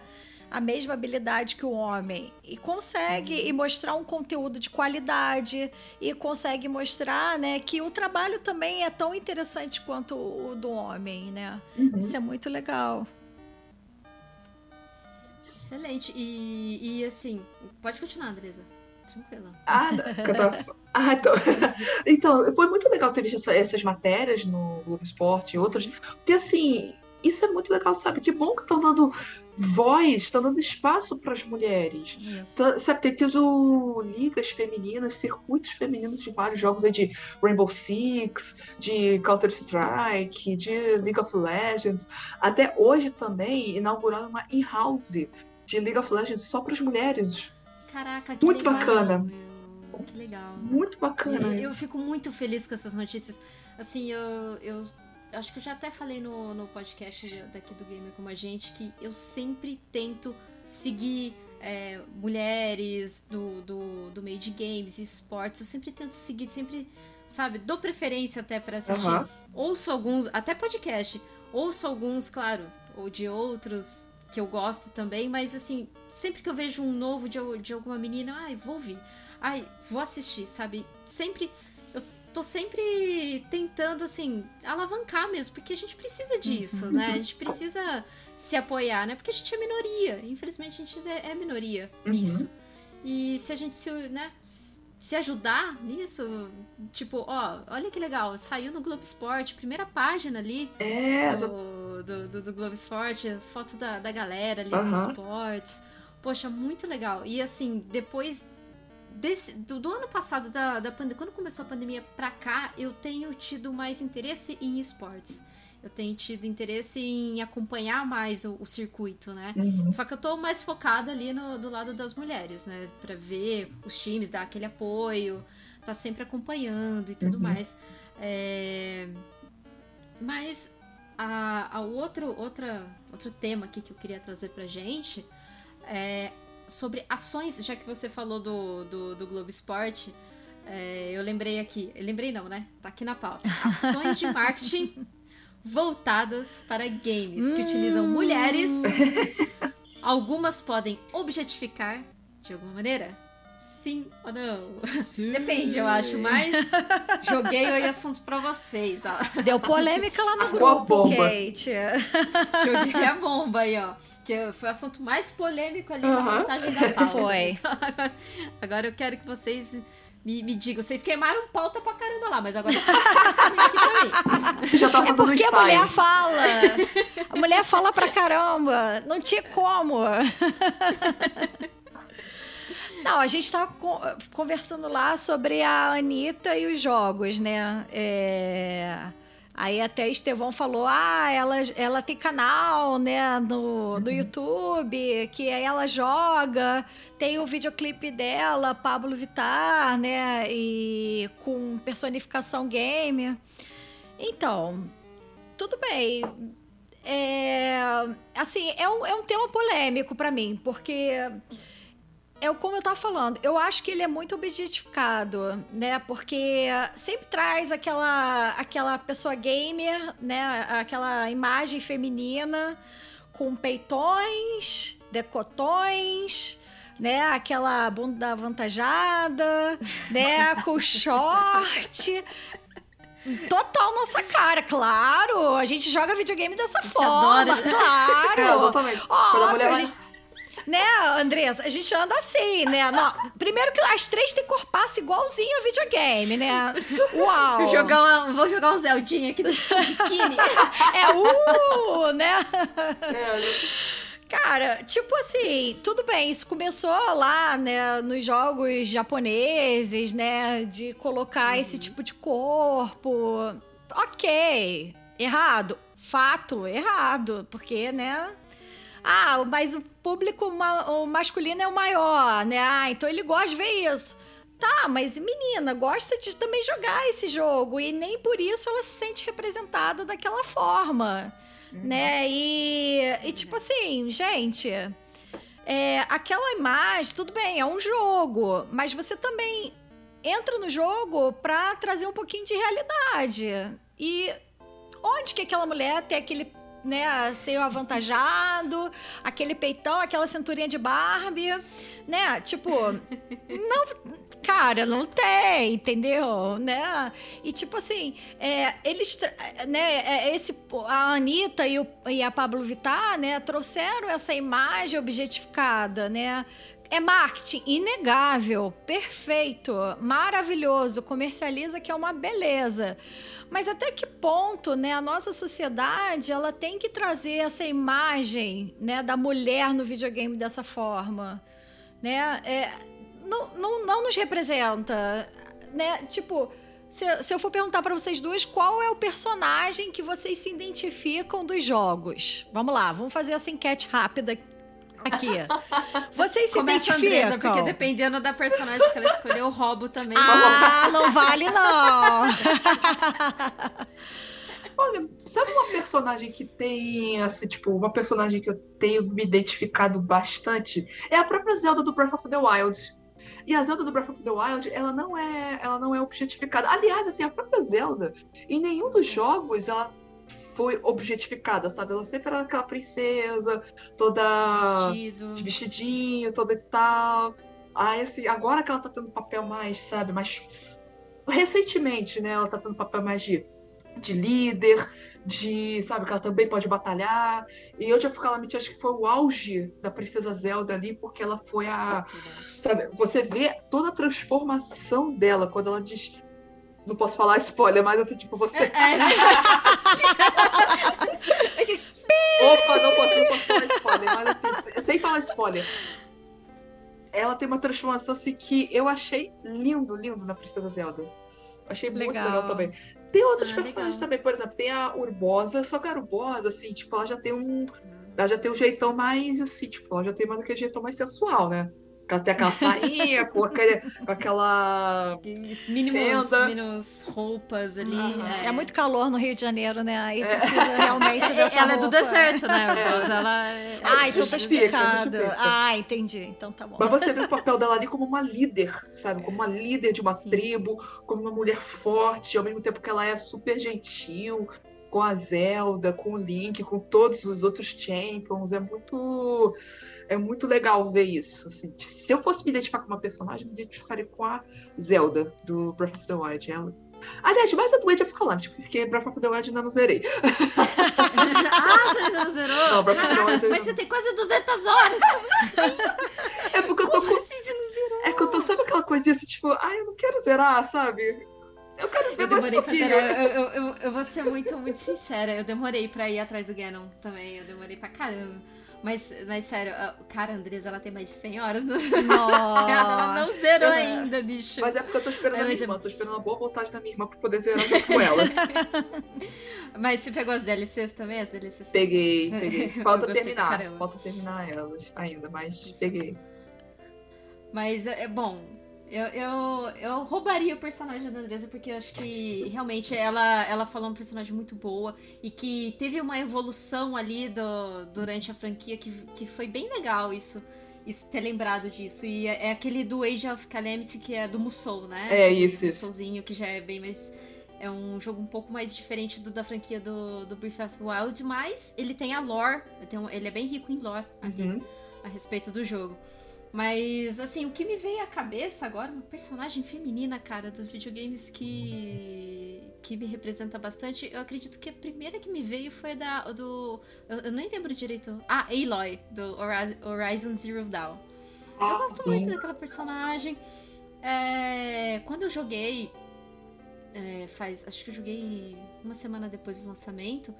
E, assim, me chamou bastante atenção a, a, a, personagem dela. Não é nenhuma personagem assim, sabe? Tipo, ah, ó, legal. Mas, assim, era um jogo em que é protagonizado por uma personagem feminina, uma personagem que luta, uma personagem é, tá ali de arco e flecha. Então, assim, a primeira que me veio à cabeça é justamente isso, porque eu gosto de personagens femininas, é, aventureiras, que, que criam sua, sua própria jornada. Então, eu gosto desse tipo de personagem, né? Eu, eu gosto dessa, dessa coisa, assim, de tomar a frente. A, a, princesa já saiu do castelo há muito tempo, galera. Sim.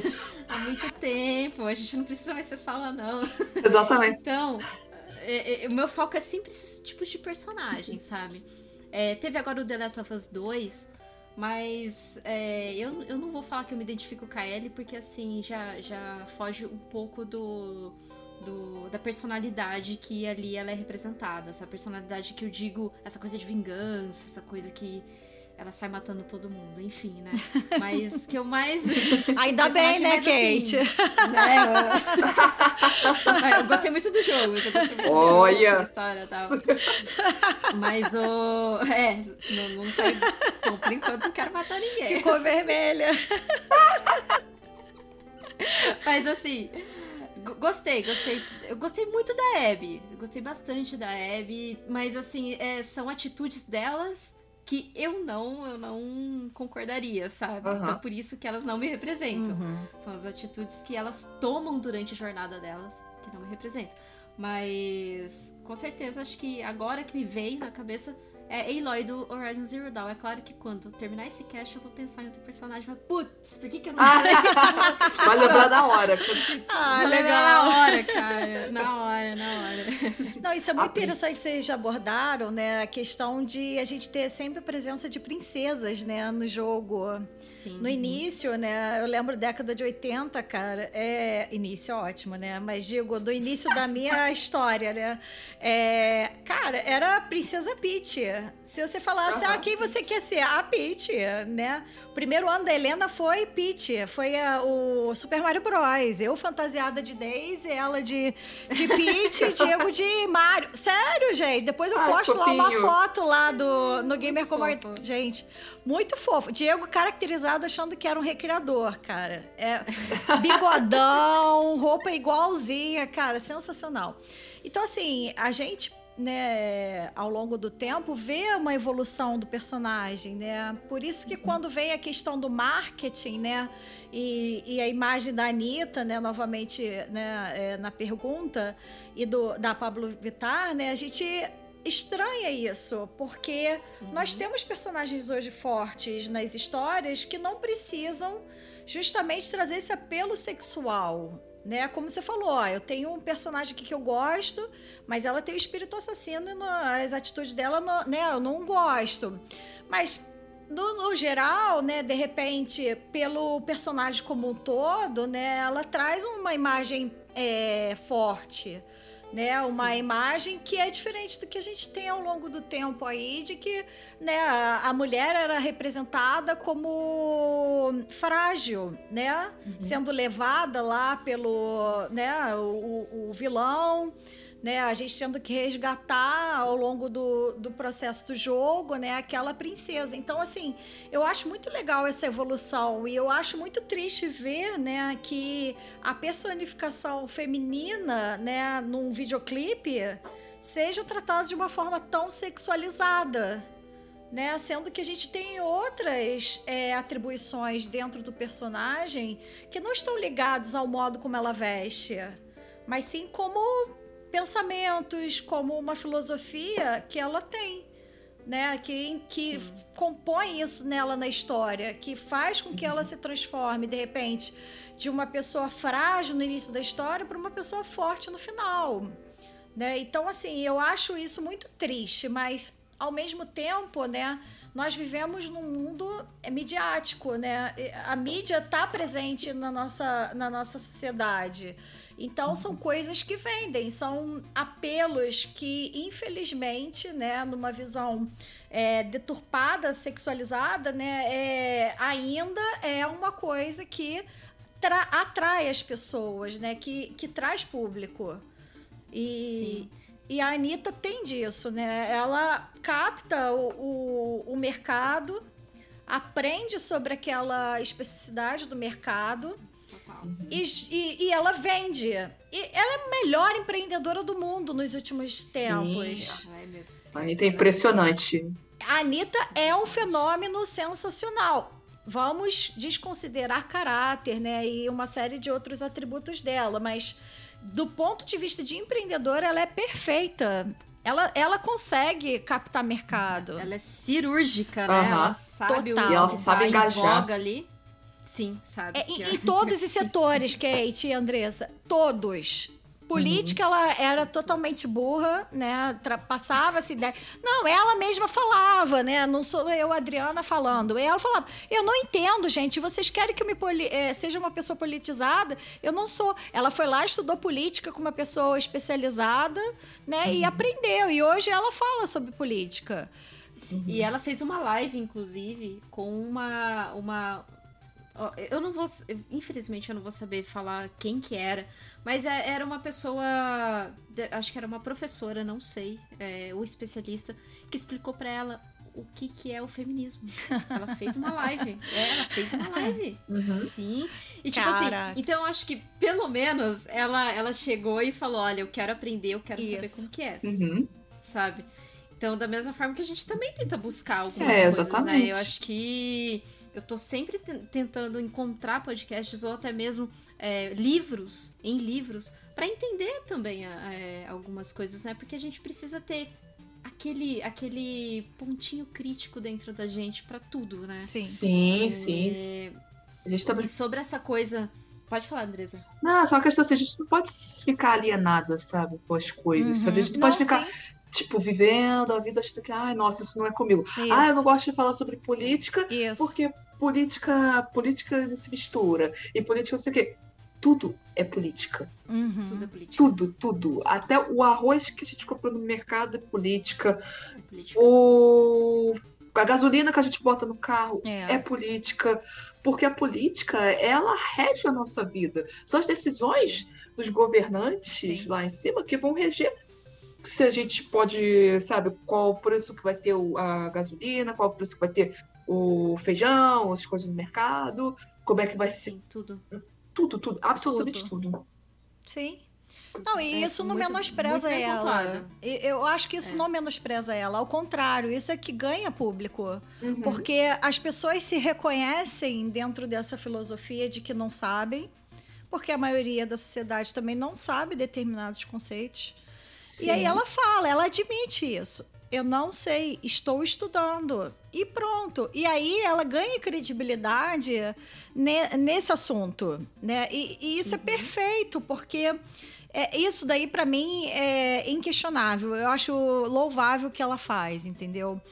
Só. Uhum o ponto mesmo que eu acho muito crítico, muito é, dolorido, até inclu inclusive, é quando a gente vê aquela imagem dela, né, usando uma, uma linguagem muito é, sexual para retratar jogos que às vezes é, não tem esse apelo, uhum. não tenha, entendeu? E tipo assim, você nem tava se tocando disso, mas desde o momento que ela fez qualquer ação, né, com vestido daquele jeito, você já começa assim, poxa, sério? Né? Como assim? E aí isso para mim é, é um ponto delicado, porque aí fere o, a questão do empoderamento que ela traz. Porque ela poderia ter um engajamento de empoderamento feminino muito alto se não tivesse tão atrelado à sexualidade entendeu? Não estou falando Sim. que a pessoa pode ser empoderada e, e, e ter é, sexualidade alta, não é isso. Mas eu digo não, não ligar os dois, entendeu? Eu acho que você pode ser empoderado sem estar ligado com, com o apelo sexual que ela traz, entendeu? E, e isso acho que acaba ferindo muito, muito, muito o, o que a gente segue nós mulheres de, de Que a empoderamento. gente tenta, né? É, Eu que acho. a gente tenta, pelo menos. É, inclusive, pra poder falar a respeito disso, eu. Quando eu joguei Nier Automata, que quem já jogou sabe muito bem, é, é, a 2B, né? a- ela tem uma roupa ali que. Que assim. Ela é, é, é como se fosse um vestidinho ali e aparece muita calcinha dela Nossa. eu fiquei bem incomodada. Assim, no começo, eu fiquei bem, bem incomodada. O jogo tem uma trilha sonora muito boa, a história do jogo é muito boa. É, nisso, eu, assim, é um vislumbre. O jogo é ótimo. Mas eu fiquei incomodada, assim, sabe? E eu não tô nem aqui pra reclamar. Ai, nossa, mas tá sendo chata. É, isso, é, isso é coisa do Yokotaro, né? Que, que é quem, quem fez o jogo. Isso é coisa do Yokotaro. Mas isso perpetua Uhum. o, o, o comportamento, assim, de sexualizar muito Perfeito. personagens, sabe? Então, assim, é, por mais que fale, ah, mas é o conceito do criador e não sei o que, tudo bem. Pode ser o conceito dele, mas isso continua perpetuando uma coisa que incomoda a gente, Sim. que pelo menos me incomodou, Uhum. sabe? E, e eu acho que é o que a gente mais tenta evitar. Inclusive, uma, um dos troféus ah, do, da PSN, pelo menos ali da, da Sony, da PlayStation, Uhum. é você abaixar a câmera pra ver a calcinha dela. Ah, não. Credo, cara. sério? Que é, isso? sério. O nome do troféu chama What Are You Doing? Que tipo, ah, o que você está fazendo? É, é você baixar a câmera pra ver a Ah, calcinha dela. Então, assim. É, assim. Desnecessário, é né? legal, né, galera? É Nossa. desnecessário, cara. E, e é nesse sentido que eu quero. que eu- Esse ponto que eu queria chegar, sabe? É você perpetuar isso de uma maneira que isso é normalizado. Sim. Sabe? Tipo, ah, não, isso. É normal ter isso no jogo. Nossa. Não, qual o Mas, contexto, assim, né, é. Kate? Tipo assim, qual o contexto de você levantar a calcinha no meio do jogo, entendeu? E tipo assim, e mesmo assim, a calcinha dela aparecer naquele jogo. Né? Você para e pensa, né? Uma coisa é, é o que vocês falaram, ah, a personagem usa aquela roupa porque ela mora no deserto. Ok, faz sentido. Pô, vai. Né? Assim, passa, né? Vai, passa. Agora, cara, a calcinha aparecer dentro de um jogo e ainda ter um troféu que perpetua você levantar a calcinha, que é uma coisa extremamente infantil, né? E errada. Sim. Qual ah, assim, cara, é sério, eu fico pensando que mente doentia pensou nesse contexto, Nossa. cara. cara, Risos nervosos. é, cara, pô. Então quer dizer que teu filho, quando crescer, tem que levantar a calcinha da amiga que tiver de saia, cara, né? Então é, é- é esse tipo de contexto que a gente, que, que a gente Uhum. tem que chegar, sabe? Que assim, é. É achar que, que isso, assim, que todas as mulheres aceitam isso de uma maneira ok, Sim. sabe? E ainda mais que ela é um robô, né? A 2B, ela é um robô, tudo bem, mas Isso é pior ela é ainda, uma hein? personificação, não é? É. Mas é- ela tá como uma personificação de uma pessoa ali mesmo, Uhum. sabe? Por mais que fale, não, mas Sim. a 2B é um robô. Mas ela tá no formato de uma mulher. Ué, não botou a Sabe? calcinha Então- nela? Homem é que usa calcinha? É, exato, sabe? Então, O problema é que já é. perso- né, Você personificou feminino, né, Andressa? sim, Uhum. sim, sim. É, o problema é que assim, você já. E também tem outro problema maior ainda. Porque assim, já entra naquele problema ético. Falando assim, por exemplo, ah, Nier Automata, ela é uma robô. Quer dizer que os robôs, por mais que tenham formatado de mulheres, eles não. Não são pessoas, né? São robôs. Então você pode fazer o que você quiser com a robô e não pode fazer o que quiser Pô. com uma humana, sendo que ela ali é uma personificação de uma humana. Perfeito. sim, sim, É muito surreal, gente. Assim, não, não Louco tem isso, né? justificativa, né? A gente tá, Muito. tá trazendo vários apelos para esse questionamento, tentando achar uma Aham. solução, mas a gente nunca vai achar solução, porque, de novo, ah, tá, né, quando é pequenininho, ah, é normal, tadinho, tava brincando com ela levantando a calcinha. Mentira, É, cara. não, não Foi pode. o pai que ensinou Não a levantar a calcinha. Pô. A criança não tem esse, essa coisa. Aham. Tipo, É, e a criança Nada. absorve tudo. maneira. A criança absorve Tudo. todo o aprendizado. Tudo, Tudo. tudo. Sim, sim, sim. Não, e, essa, e, e é muito legal que isso tá é, sendo trazido nas escolas. Porque, ah, né, vou trazer de novo rapidinho a Helena. Cara, a- o teatro dela ensina, e botou uma foto de uma criança e mostrou as partes íntimas que não podem ser tocadas. Seja por menino ou por menina. E tipo assim, isso já tá vindo. Então, uhum. assim, não tem como né, a gente ter um jogo que fale que um, tá tudo bem ter um, um troféu com levantar a saia de um robô, que é uma personificação. Gente, isso. cara, não tem justificativo. Desculpa, não tem. Não tem. É, é, que a Adri ainda não viu a Lorde Drakengard. Nossa, Adri, quando você vê a Lorde Drakengard. Ok, tia. Vai ficar chateada. Eu vou jogar só Farmville. É. Candy Crush. É. joga Stardew Valley. Oh. Ah, Stardew Valley. É, é bonitinho. Oh. Maravilhoso. Muito bom. Maravilhoso. Vou procurar, cara, hein? Mas é smartphone, porque só joga o smartphone. É, não. Tem no smartphone também. Pode ter pro Switch. É baratinho. E tem pro Switch. Switch 20 reais. ah, gostei. Então vou falar com o Diego. Não, Diego olha assim. Aí eu falo assim: esse a gente vai gostar? Esse a gente vai gostar? Assim, então a gente compra dessa forma, entendeu? Mas ele tem esse jogo, viu? Ele ah, jogo. muito bom saber. Então melhor aí. Esse jogo é muito legal. Esse jogo ele foi feito por uma pessoa, o Baroni. E uma pessoa só. E, e assim, a mulher dele apoiou ele muito. Ah. Foram seis anos.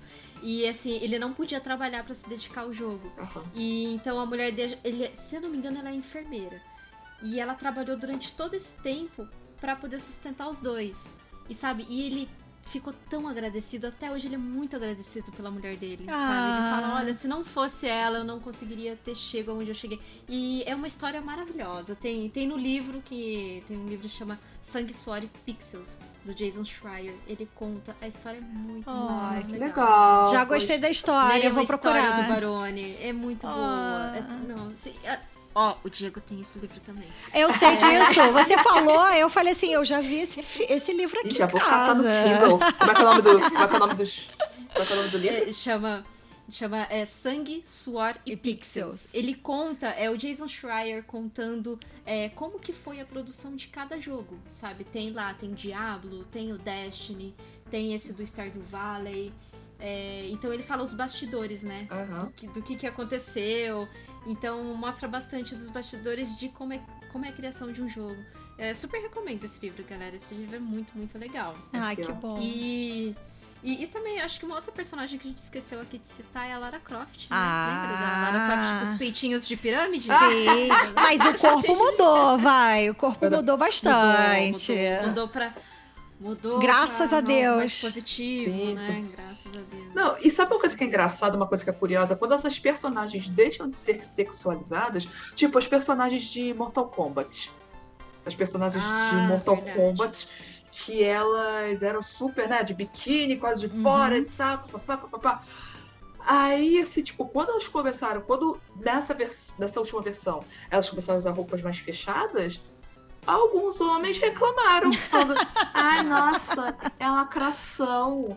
Ai, ah. nossa, é a cultura do mimimi. Isso mesmo. É lacração. Ah. E recentemente, nessa semana, quando mostraram a imagem da Lola Bunny no novo Space Jam, ela não tá mais com peitão, sabe? Ela não tá mais com coisa. roupinha curtinha, com peitão, ela tá com roupinha normal, sabe? Ela tá com roupinha normal e o pessoal falando, nossa, lacração. Ai, é, é uma roupa mais larguinha, né? É, ela assim, tá com uma roupa mais tá. larguinha. E, gente, roupa de basquete tem que ser larga mesmo. Não tem que ser roupa apertada, não. Aí, ela, aí o pessoal ficou reclamando. Gente, só que assim, tipo, você tá querendo ver uma coelha com peitões e curvas? Ah? Tem alguma coisa de muito errado. Errado. errado. Sim. Muito errado. Não, mas no gamer pode, né? No videogame, é, é tudo é possível. Agora, ó, eu vou criar uma, uma, enquete, uma enquete, não, um, um movimento agora.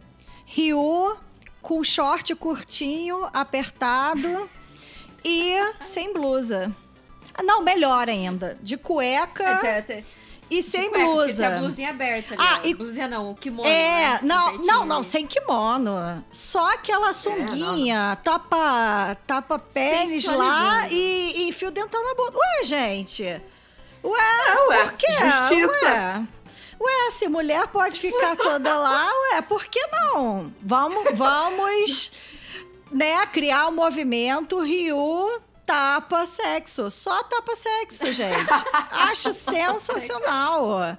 Ué, mulheres só de tapa sexo? É, homem também, gente. Homem também, pô. Por que não? Não é? é. Inclusive, tem. Eu ia até citar que Monster Hunter. É, a última vez que eu joguei Monster Hunter, fiz uma personagem feminina. Eu, assim, eu, eu me arrependi total, porque, cara, é, é as armaduras femininas eram horrorosas. Porque assim, Nossa. assim, era, eram biquínis, sabe? Biquínis, ah. uns shortinhos super. Gente, aí eu olhava as armaduras masculinas, eu gente, é muito. Melhor. É, assim, é discrepante, é muito mais diferente. Uhum. Porque é todo tampando o corpo do, do homem mesmo. E da mulher, cara, eu, eu ficava assim, mas não tem graça isso. Sabe? Tipo, não, não é uma coisa que me representa de verdade. Eu queria ter uma armadura maior. Eu queria ser assim, sabe, tudo tampadinho, tudo bonitinho, Isso. como uma guerreira. Claro. Sabe? E inclusive esse Monster, esse Monster Hunter Rise que tá para sair, eu acho que a minha escolha vai ser um personagem masculino dessa vez, porque do, do Worlds que eu joguei no, no PlayStation, eu não gostei justamente porque uhum. é, depois pesquisem, sabe, uhum. armaduras Monster Hunter Worlds femininas horríveis. Ah. Eu, eu. E olha que eu joguei bastante, sabe? Uhum. Nossa. Horríveis, horríveis mesmo. Gente. Quando eu joguei a demo do Monster Hunter Rise no Switch, assim, quando eu peguei a personagem feminina, ela tava até com bastante armadura. Agora, não sei se é por causa da versão demo, que eles deixaram só uma opção de armadura ali, ou e depois, quando vier a versão definitiva, se ela vai vir com. Ela muda. É, se vai mudar e tal, não sei, assim. Mas quando eu joguei a demo, a armadura era toda fechadinha. Então, assim, pra mim, achei a personagem um pouco pesada, assim, pra dar, mas eu acho que também foi por causa da arma. Que eu deve ter escolhido. É, é. é de, de, depende também da armadura. Você consegue. A, a leveza da armadura você consegue craftar outras armaduras uhum. e você consegue escolher, sabe? Buildar, ah, eu quero um personagem mais rápido, só que aí a, a sua defesa decai, né? Se você pega um personagem mais com maior agilidade e tal. Então Monster Hunter tem toda essa complexidade de build. É, o Rise eu tô esperando que seja assim também, né? Mas depois dá uma rápida pesquisada ali nas armaduras do Monster Hunter World. Nossa, você fica triste. Ah, é Aí depois você compara com a masculina. Gente, é uma coisa assim. É, é, é, é triste, é triste. Uhum. Mas puxando assim da, da, sobre isso, eu queria saber de vocês se a escolha de gênero é, do personagem faz alguma diferença na sua jornada durante o jogo? Acho que não. Dois, um, que... Eu não acho. não? não, acho que se você for um. Se você escolher um personagem masculino, pra você não vai fazer diferença, você acha? Não, eu não acho que faça diferença, porém, se eu encontrar uma personagem que esteja alinhada, é, como você falou, né? Ah, se tivesse um, uma armadura que fosse, né, de repente mais tampada com questão do corpo, se fosse um, um, uma, um, um, personagem que tivesse atrelado ao que eu, o que eu sou, claro que seria bem uhum. melhor. Uhum. Mas eu também não deixaria de jogar, né, um, de ter um jogo, né, uma experiência em jogo por conta do personagem. Então, assim, eu já joguei personagem masculino e não me mudou a jornada. Então, assim, para mim, uhum. não fez diferença. Claro que se tivesse uma feminina, né, seria muito melhor. Aqui em casa a gente tem inversão. O Diego gosta de personagem feminina e eu gosto de personagem masculino. Então, assim, a gente aqui em casa tem uma troca, sabe? Não... Mas, assim, não, não faço nem a troca por ser homem ou mulher, mas é mais pelo. porque eu acho o estilo legal e. E eu acho legal ter. ter... Não tem essa diferenciação. Não, né, para mim não, não, não tem diferença. E, assim, até mesmo, né, voltando àquela questão do avatar, eu até prefiro que não seja feminino para que não tenha tanta exposição de outras pessoas e, e ter determinado assédio. Então, para mim, até melhor que seja masculino para que as pessoas não, não venham com essa, esse approach, sabe, de assédio. Uhum. Entendi. E para você, Andresa, você acha que. Por exemplo, vou dar um exemplo aqui. É, no Zelda Breath of Wild 2, uhum. você pode escolher entre jogar com Link ou com a Zelda. Você. você. Eu tenho certeza que você já iria querer escolher, escolher um personagem feminino. Você acha que faz diferença, assim, durante a sua jornada no jogo, você se sente mais representada? Como, como que seria para você? Ah, depende muito do jogo. Depende. Por exemplo, jogos como Pokémon, eu já gosto de buscar ali mais uma auto-identificação. Então, eu vou escolher a personagem feminina, que tem a cor de pele parecida com a minha, e tudo. Quando eu comecei a jogar o Pokémon Let's Go Pikachu, eu botei uma personagem que era a minha cara ali. Ah, eu, eu achei legal, porque assim, eu consegui me identificar no, no jogo. Sim. Agora, outros jogos, assim, que eu já tô acostumada com uma determinada lore, eu já estranharia se mudasse o gênero. Eu já é. eu estranharia bastante. Por exemplo, ah, Zelda. Você trouxe aqui o exemplo de Zelda. Se colocasse assim. Se colocar. Apesar de que no Age of Calamity, o Link foi o personagem que eu menos joguei. Eram tantos personagens legais ali. E também dependia muito dos atributos. Depende muito dos atributos de cada personagem. Por exemplo, ah, eu vejo ali que tem um personagem que ele é muito bom com arco. Aí eu pegava o personagem que era bom com arco. É, eu pegava o personagem que era bom com de ataque com espada, algum personagem fosse melhor que o Link com ataque de espada, eu pegava ele. Então o Link foi um personagem que eu até menos joguei com ele. Eu até pegava os outros uhum. personagens em vez de pegar com ele. Mas se fosse um jogo assim, tipo, ah, um Breath of the Wild 2, eu já estranharia. Ter, é. É, eu já estranharia assim, tipo, se, se eu tivesse que jogar com a Zelda no lugar do Link. Porque, mas é questão de costume, porque eu já tô acostumada uhum. a jogar com ele em todos os jogos. E eu adoro o Link. O Link é meu personagem do coração. Não vou abandonar ele. É isso, isso que ia falar. Né? Abandonar o link assim tão fácil. É, né? exatamente. Eu gosto, eu gosto assim, de, de escolher, assim, gênero, eu gosto de colocar a cor do meu cabelo. Nossa, eu adoro fazer isso com personagem. Acho que fico, na montagem de personagem, eu fico tanto tempo ali montando personagem, cara, que, que é, eu gasto muito tempo. Skyrim, nossa, nem te conto. Nossa! é, e, mas eu gosto, eu, eu tenho. Quando o Assassin's Creed começou a incluir é, de você ter essa escolha de jogar com a. com a. com a personagem feminino a jornada toda que veio no Odyssey, uhum. cara, eu achei fantástico. Fora que a, a interpretação dela, que é a, a, Nossa, esqueci. Eu só lembro que ela vive falando assim, malaca, que é, é grego, né? É, é, eu sei que assim, eu adorei, eu joguei demais com ela, eu gostei da interpretação, gostei da, da entonação de voz que a atriz usou, sabe? Então, assim eu me senti representada com, quando, quando eu joguei ali com as Creed. Mas realmente, você pega jogos mais assim, de franquias, Zelda, tal, tal. Aí eu vou mais com o personagem que, que eu tenho mais carisma, sabe? Uhum. Gosto muito da Mifa, gosto. Gosto muito do, do Revali, se bem que todo mundo odeia ele, mas. Eu detesto ele. Metido pra é, caramba, todo. todo... É. Gente. Eu sou melhor do que vocês. Aquele bico dele, né? Seus bostas. Ele é bem assim mesmo. Mas assim, eu me, eu me sinto. Quando. Eu acho que assim, demorou um pouco para os videogames trazer, né, essa, essa escolha de gênero uhum. pra gente. Não só escolha de gênero, mas também escolha da, da cor da sua pele. Do, do seu cabelo. Eu uhum. acho que demorou muito para os jogos começarem. Sim. E agora, sim, você vê vários jogos que tem isso. E sim. eu acho isso muito legal, sabe? É. Acho isso, isso, isso muito bom. No Cyberpunk é... você escolhe até órgãos genitais. É. Exatamente, você escolhe até seus genitais.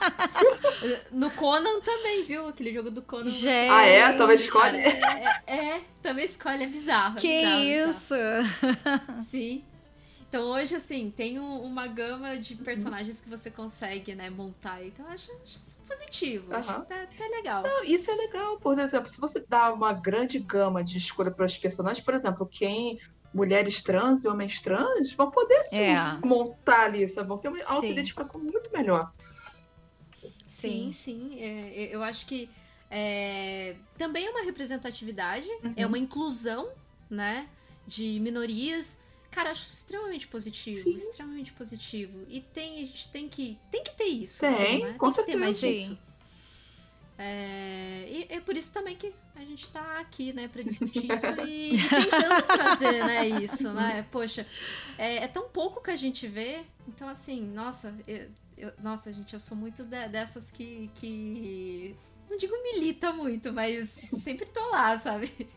Tô, tô lá assistindo bandeiras. É, não, mas... a gente tem que assistir a bandeira sim, Isso, sabe por quê? Porque tem. senão, é, se a gente fica muito nessa coisa, ai, não é comigo, não é comigo, não é comigo. É Uma hora assim, Nunca tipo, vai acontecer. É, Pois é. Você perde seu espaço, você perde é, a oportunidade de, de incluir aquelas outras pessoas. É, exatamente. Então, você assim, tira a chance do outro também se tira a sentir chance do incluso. outro. E, e sem contar também que o que, que acontece? É, se você fica muito cinzentando, se cinzentando, tipo, ah, não quero me envolver, não quero me envolver, daqui a pouco, uma hora, você vai estar envolvido. É. Você querendo ou não, você vai, vai estar envolvido naquilo. Sim.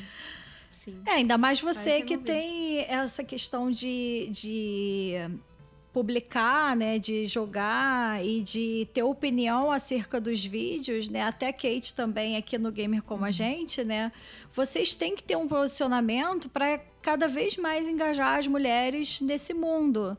Então, Uhum. assim, isso faz, né? Eu, eu, eu- marcou muito o que você me falou. Ah, porque antes eu achava que eu era a única eh, que gostava de videogames e, no entanto, eu descobri que tinham outras pessoas do meu lado que gostavam, né? Uhum. Quando a gente, né, de novo, se sente incluída, né, numa comunidade e percebe que outras mulheres também estão engajadas nisso, né? Aumenta essa, essa- esse engajamento das mulheres e passa a ser cada vez menos o público feminino, o público masculino para videogames, né? E É, de novo, mulheres estão jogando, gente. Nós somos jogadoras e Uhum. nós fazemos parte desse mundo. Não é um mundo exclusivo, né? De novo, somos minoria? Bem possível, né? Somos ainda. Mas é, isso não quer dizer que mais pra frente nós não tenhamos mais voz ativa ou mais poder de decisão do que os homens, né? Sim, exatamente. Uhum. E, bom, a gente tá chegando aqui ao fim. Ah. Pô, gente, foi um papo muito maneiro. Nossa, eu amei o papo. Cara, Muito. Eu amei, eu amei, amei. Que legal, que bom que assim, que a gente pôde ter essa fluidez pra conversar e, e também eu acho que como a gente tá bem nessa bolha ali, tá já sofreu certos tipos, acho que toda mulher, né, já sofreu Infelizmente. machismo, assédio, infelizmente. Então a gente conseguiu, assim, levar bem, bem legal o, o, o nosso papo. E o que eu queria pedir pra vocês agora, no finalzinho, é, é, Vou começar pela Andresa. Onde que as pessoas te acham, Andresa? O, o assim, o seu canal, passa aí pra gente o seu canal, o seu Twitter, a- as redes sociais que você mais está, assim, ativa. E também, se você puder deixar pra gente, pode ser uma recomendação de algum livro, algum jogo ah, que você queira passar aí pra gente, que tem alguma representação que você queira indicar. Estamos aí, todos ouvidas. Bom, primeiramente eu quero agradecer. Eu amei conversar com vocês. É muito legal ter essa troca de ideias, né? Ter essa troca de experiências. Porque às vezes a gente fica muito ali com o nosso pensamento. E é bom a gente, né, am- ampliar. A gente também aprende aqui, aprende muita coisa. Sim. Então, muito obrigada, Kate. Amei. Obrigada pelo convite de coração. Ó, quem quiser me encontrar aí, vocês podem me encontrar na twitch.tv barra AndresaBplays, Andresa com dois Es. no Twitter Sim, também, no Twitter também, Andresa Bplays, Instagram, Andresa Bplays e também no TikTok, Andresa Bplays. Tô sempre lá produzindo conteúdo nessas redes. Excelente. Mesmo assim, eu vou deixar o- o- os links Uhum. é, nos comentários, tanto no Facebook, no Twitter e. Eu ia falar WhatsApp. Mas. Bacana. Eu vou deixar ali o- o- os links. Você quer fazer alguma recomendação de algum livro ou joguinho aí pra gente. Pra gente poder. Quer dizer, pros ouvintes, né? Pra gente, pra gente também, É. porque o backlog é infinito. Mas pros ouvintes. Gente, É, joga Stardew. Valley. Joga Stardew Valley. Esse jogo é maravilhoso, esse jogo é, é fofo, é relaxante. Se você quiser casar com um personagem do mesmo sexo, você pode casar. Você pode casar. Sim. Você pode. Sim. É muito fofinho. Vale a pena Oh. jogar Stardew Valley. Joguem, joguem e é baratinho, gente. Sim, sim, vamos não, não tem desculpa pra falar que não jogou Stardew Valley, ele é bem Sim. baratinho. Ele tá sempre em promoção. Todas né? as plataformas. Tá sempre em promoção, exatamente, todas as plataformas. Dri, mais uma vez, muito obrigada. E considerações finais. É, Se quiser deixar suas redes sociais aí também. E uma recomendação, joguinhos, algum livro para os nossos ouvintes, queridos ouvintes. Kate, primeiro, obrigada por me receber, mesmo não tendo esse conhecimento todo que a Andressa e você é, possuem. Né? Eu aprendi muito, muito, muito com vocês e acho que eu vou passar a jogar muito mais esses jogos agora, porque Diego só me passa alguns, então assim, né? Eu tenho Zelda aqui, eu tenho Zelda. Ele, é um dos jogos que ele gosta. É, então, assim, eu agradeço de coração. Espero ter agregado de alguma forma, apesar de não ser desse meio, né? Como vocês, intensos aí em, em jogos. Bom, eu sou professora, então vou passar minhas redes sociais. Quem, quem quiser saber sobre finanças, Prof. Adriana Greco. Sou especialista em finanças que eu esqueci de falar isso no início. Uhum. Educação financeira é comigo. Quero aulas, por favor, tô precisando. Pode contar comigo, show de bola. Bom, é, eu não tenho é, Twitter, porque eu não gosto de Twitter, gente. Eu não consigo acessar e acompanhar aquele negócio todo. Então, vocês vão me achar lá no Instagram de uma forma mais tranquila. Quem quiser vídeos de, de finanças Procura Adriana Greco também no YouTube, aí tem minhas aulas lá. Viu? Ó, totalmente diferente. É de administração e contábeis é comigo, gente. Eu sou professora. Olha, é, pode ir. Adorei, Bom, adorei. a minha dica são três. Né? A gente é, montou uma pauta aqui. Eu fiquei hiper nervosa, comi todas as minhas unhas. Diego tentou me tranquilizar ao máximo, né? É, e aí a gente viu um documentário muito legal que é o Sim, Nós Jogamos, que é um documentário para trazer a representatividade feminina. E aí passa o, o, toda uma história das meninas, né? Pessoas famosas, streamer é, e até desenvolvedores de jogos falando sobre a importância do mercado e de como elas, jogadoras, é, são tratadas dentro desse ambiente. E eu achei muito legal porque é, retrata muito o que a gente falou aqui e foi extremamente é, legal para mim porque eu não tinha a mínima ideia de como elas sofriam as mesmas coisas que eu sofria como jogadora. Então, assim, para mim foi bem legal. É, eu vou passar dois livros que eu gosto muito, que é da Chamamanda, que eu não vou falar o resto porque eu não sei. Ela é uma africana maravilhosa que ela fala muito sobre é, feminismo. Os dois livros que eu já li, né, e, e isso está me ajudando a reforçar o feminismo para Helena, são o Sejamos Todos Feministas. É um livro hiper curtinho, tem de bolso, é muito legal. Ele foi baseado no TED dela e foi uma transcrição da, da palestra dela no TED e virou esse livro. E o outro, que eu amo de paixão, esse foi o primeiro livro, na verdade, que eu li dela, que é o Para Educar Crianças Feministas. Traz uma ideia assim sensacional de como você trazer é, a abordagem feminista para as pessoas, não só meninas, filhas, como filhos também, e mostrando o quanto que ela passou né, na infância dela na África e até adulta, é, problemas de machismo e como você tratar isso com é, a realidade de hoje. Então, assim, são dois livros que me chamaram bastante atenção e agregaram muito, muito mesmo. E foi bem legal. E eu espero que, se alguém tiver interesse, e leia e goste, porque ele é muito interessante. E são dois livros pequenininhos. Se vocês comprarem na livraria, eu acho que ele é R$19,90. Ele é muito curtinho e, e Nossa, bem legal. É acessível. Total, acessível. total.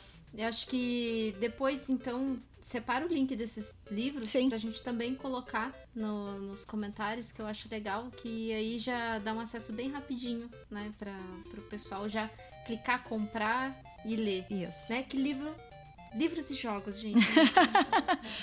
assim. Nós estaremos ganhando porcentagem em cima da venda do livro. É importante falar. É. Bom, e eu queria aqui finalizar agradecendo a presença de vocês. Dri, muito obrigada. Muito obrigada por ser idealizadora também desse cast ah. especial. E Andresa, muito obrigada por ter aceitado o convite. Assim, eu fiquei extremamente feliz mesmo. que eu te eu acompanho lá o seu trabalho. Eu espero que, assim, você cresça de uma maneira, assim, estrondosa mesmo, porque você merece. E o seu trabalho é muito bom. Ai, obrigada. Tá? E, e eu queria deixar aqui dois livros, indicações de dois livros. Um deles é da, da Flávia Gazi, é, brasileira. Maravilhosa. Chama Videogames, maravilhosa, Videogames e Mitologia, a poética do imaginário Uau. e dos mitos gregos nos jogos eletrônicos. Uau! Uau! Gente, É. o livro é bem bacana, o livro é bem curtinho. É, ele sai por R$ 26,19. Uau! Ele é bem, bem, bem, bem legal. Assim, procurem Uhum. quem tiver interessado, assim, super recomendo. E tem uma outra escritora, essa já é, se eu não me engano, ela é norte-americana, chama Jane McGonigal.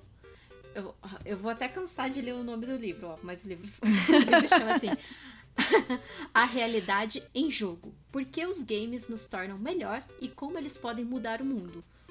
E, inclusive, ela é design de jogos, só pra ressaltar, ela é design de jogos, e ela criou o Super Better. E pra quem não conhece ela, procurem um TED Talk com o nome dela, chama Jane McGonigal. O, eu procure o TED Talk como Super Better. É, o TED Talk dela é bem legal, acho que são 15 minutinhos ali que você vai gastar é, assistindo. Tem legendas em português, tá? E é só. Jane, Jane McGonigal. McGonigal é M-C-G-O-N-I-G-A-L. Jane McGonigal. Assistam, é bem legal. Ela tem toda essa coisa de gamification e ela explica como que ela criou esse Super Better. É uma história bem legal. É, então, acho que a gente finaliza aqui. É, agradeço de novo vocês, meninas. Muito obrigada pelo, pela conversa. É sempre muito bom a gente estar agregando mais e mais conhecimento, né? E vocês ouvintes, muito obrigada por, por ter ouvido até aqui. Eu espero que tenham uma boa semana e tchau! Tchau, tchau. Tchau!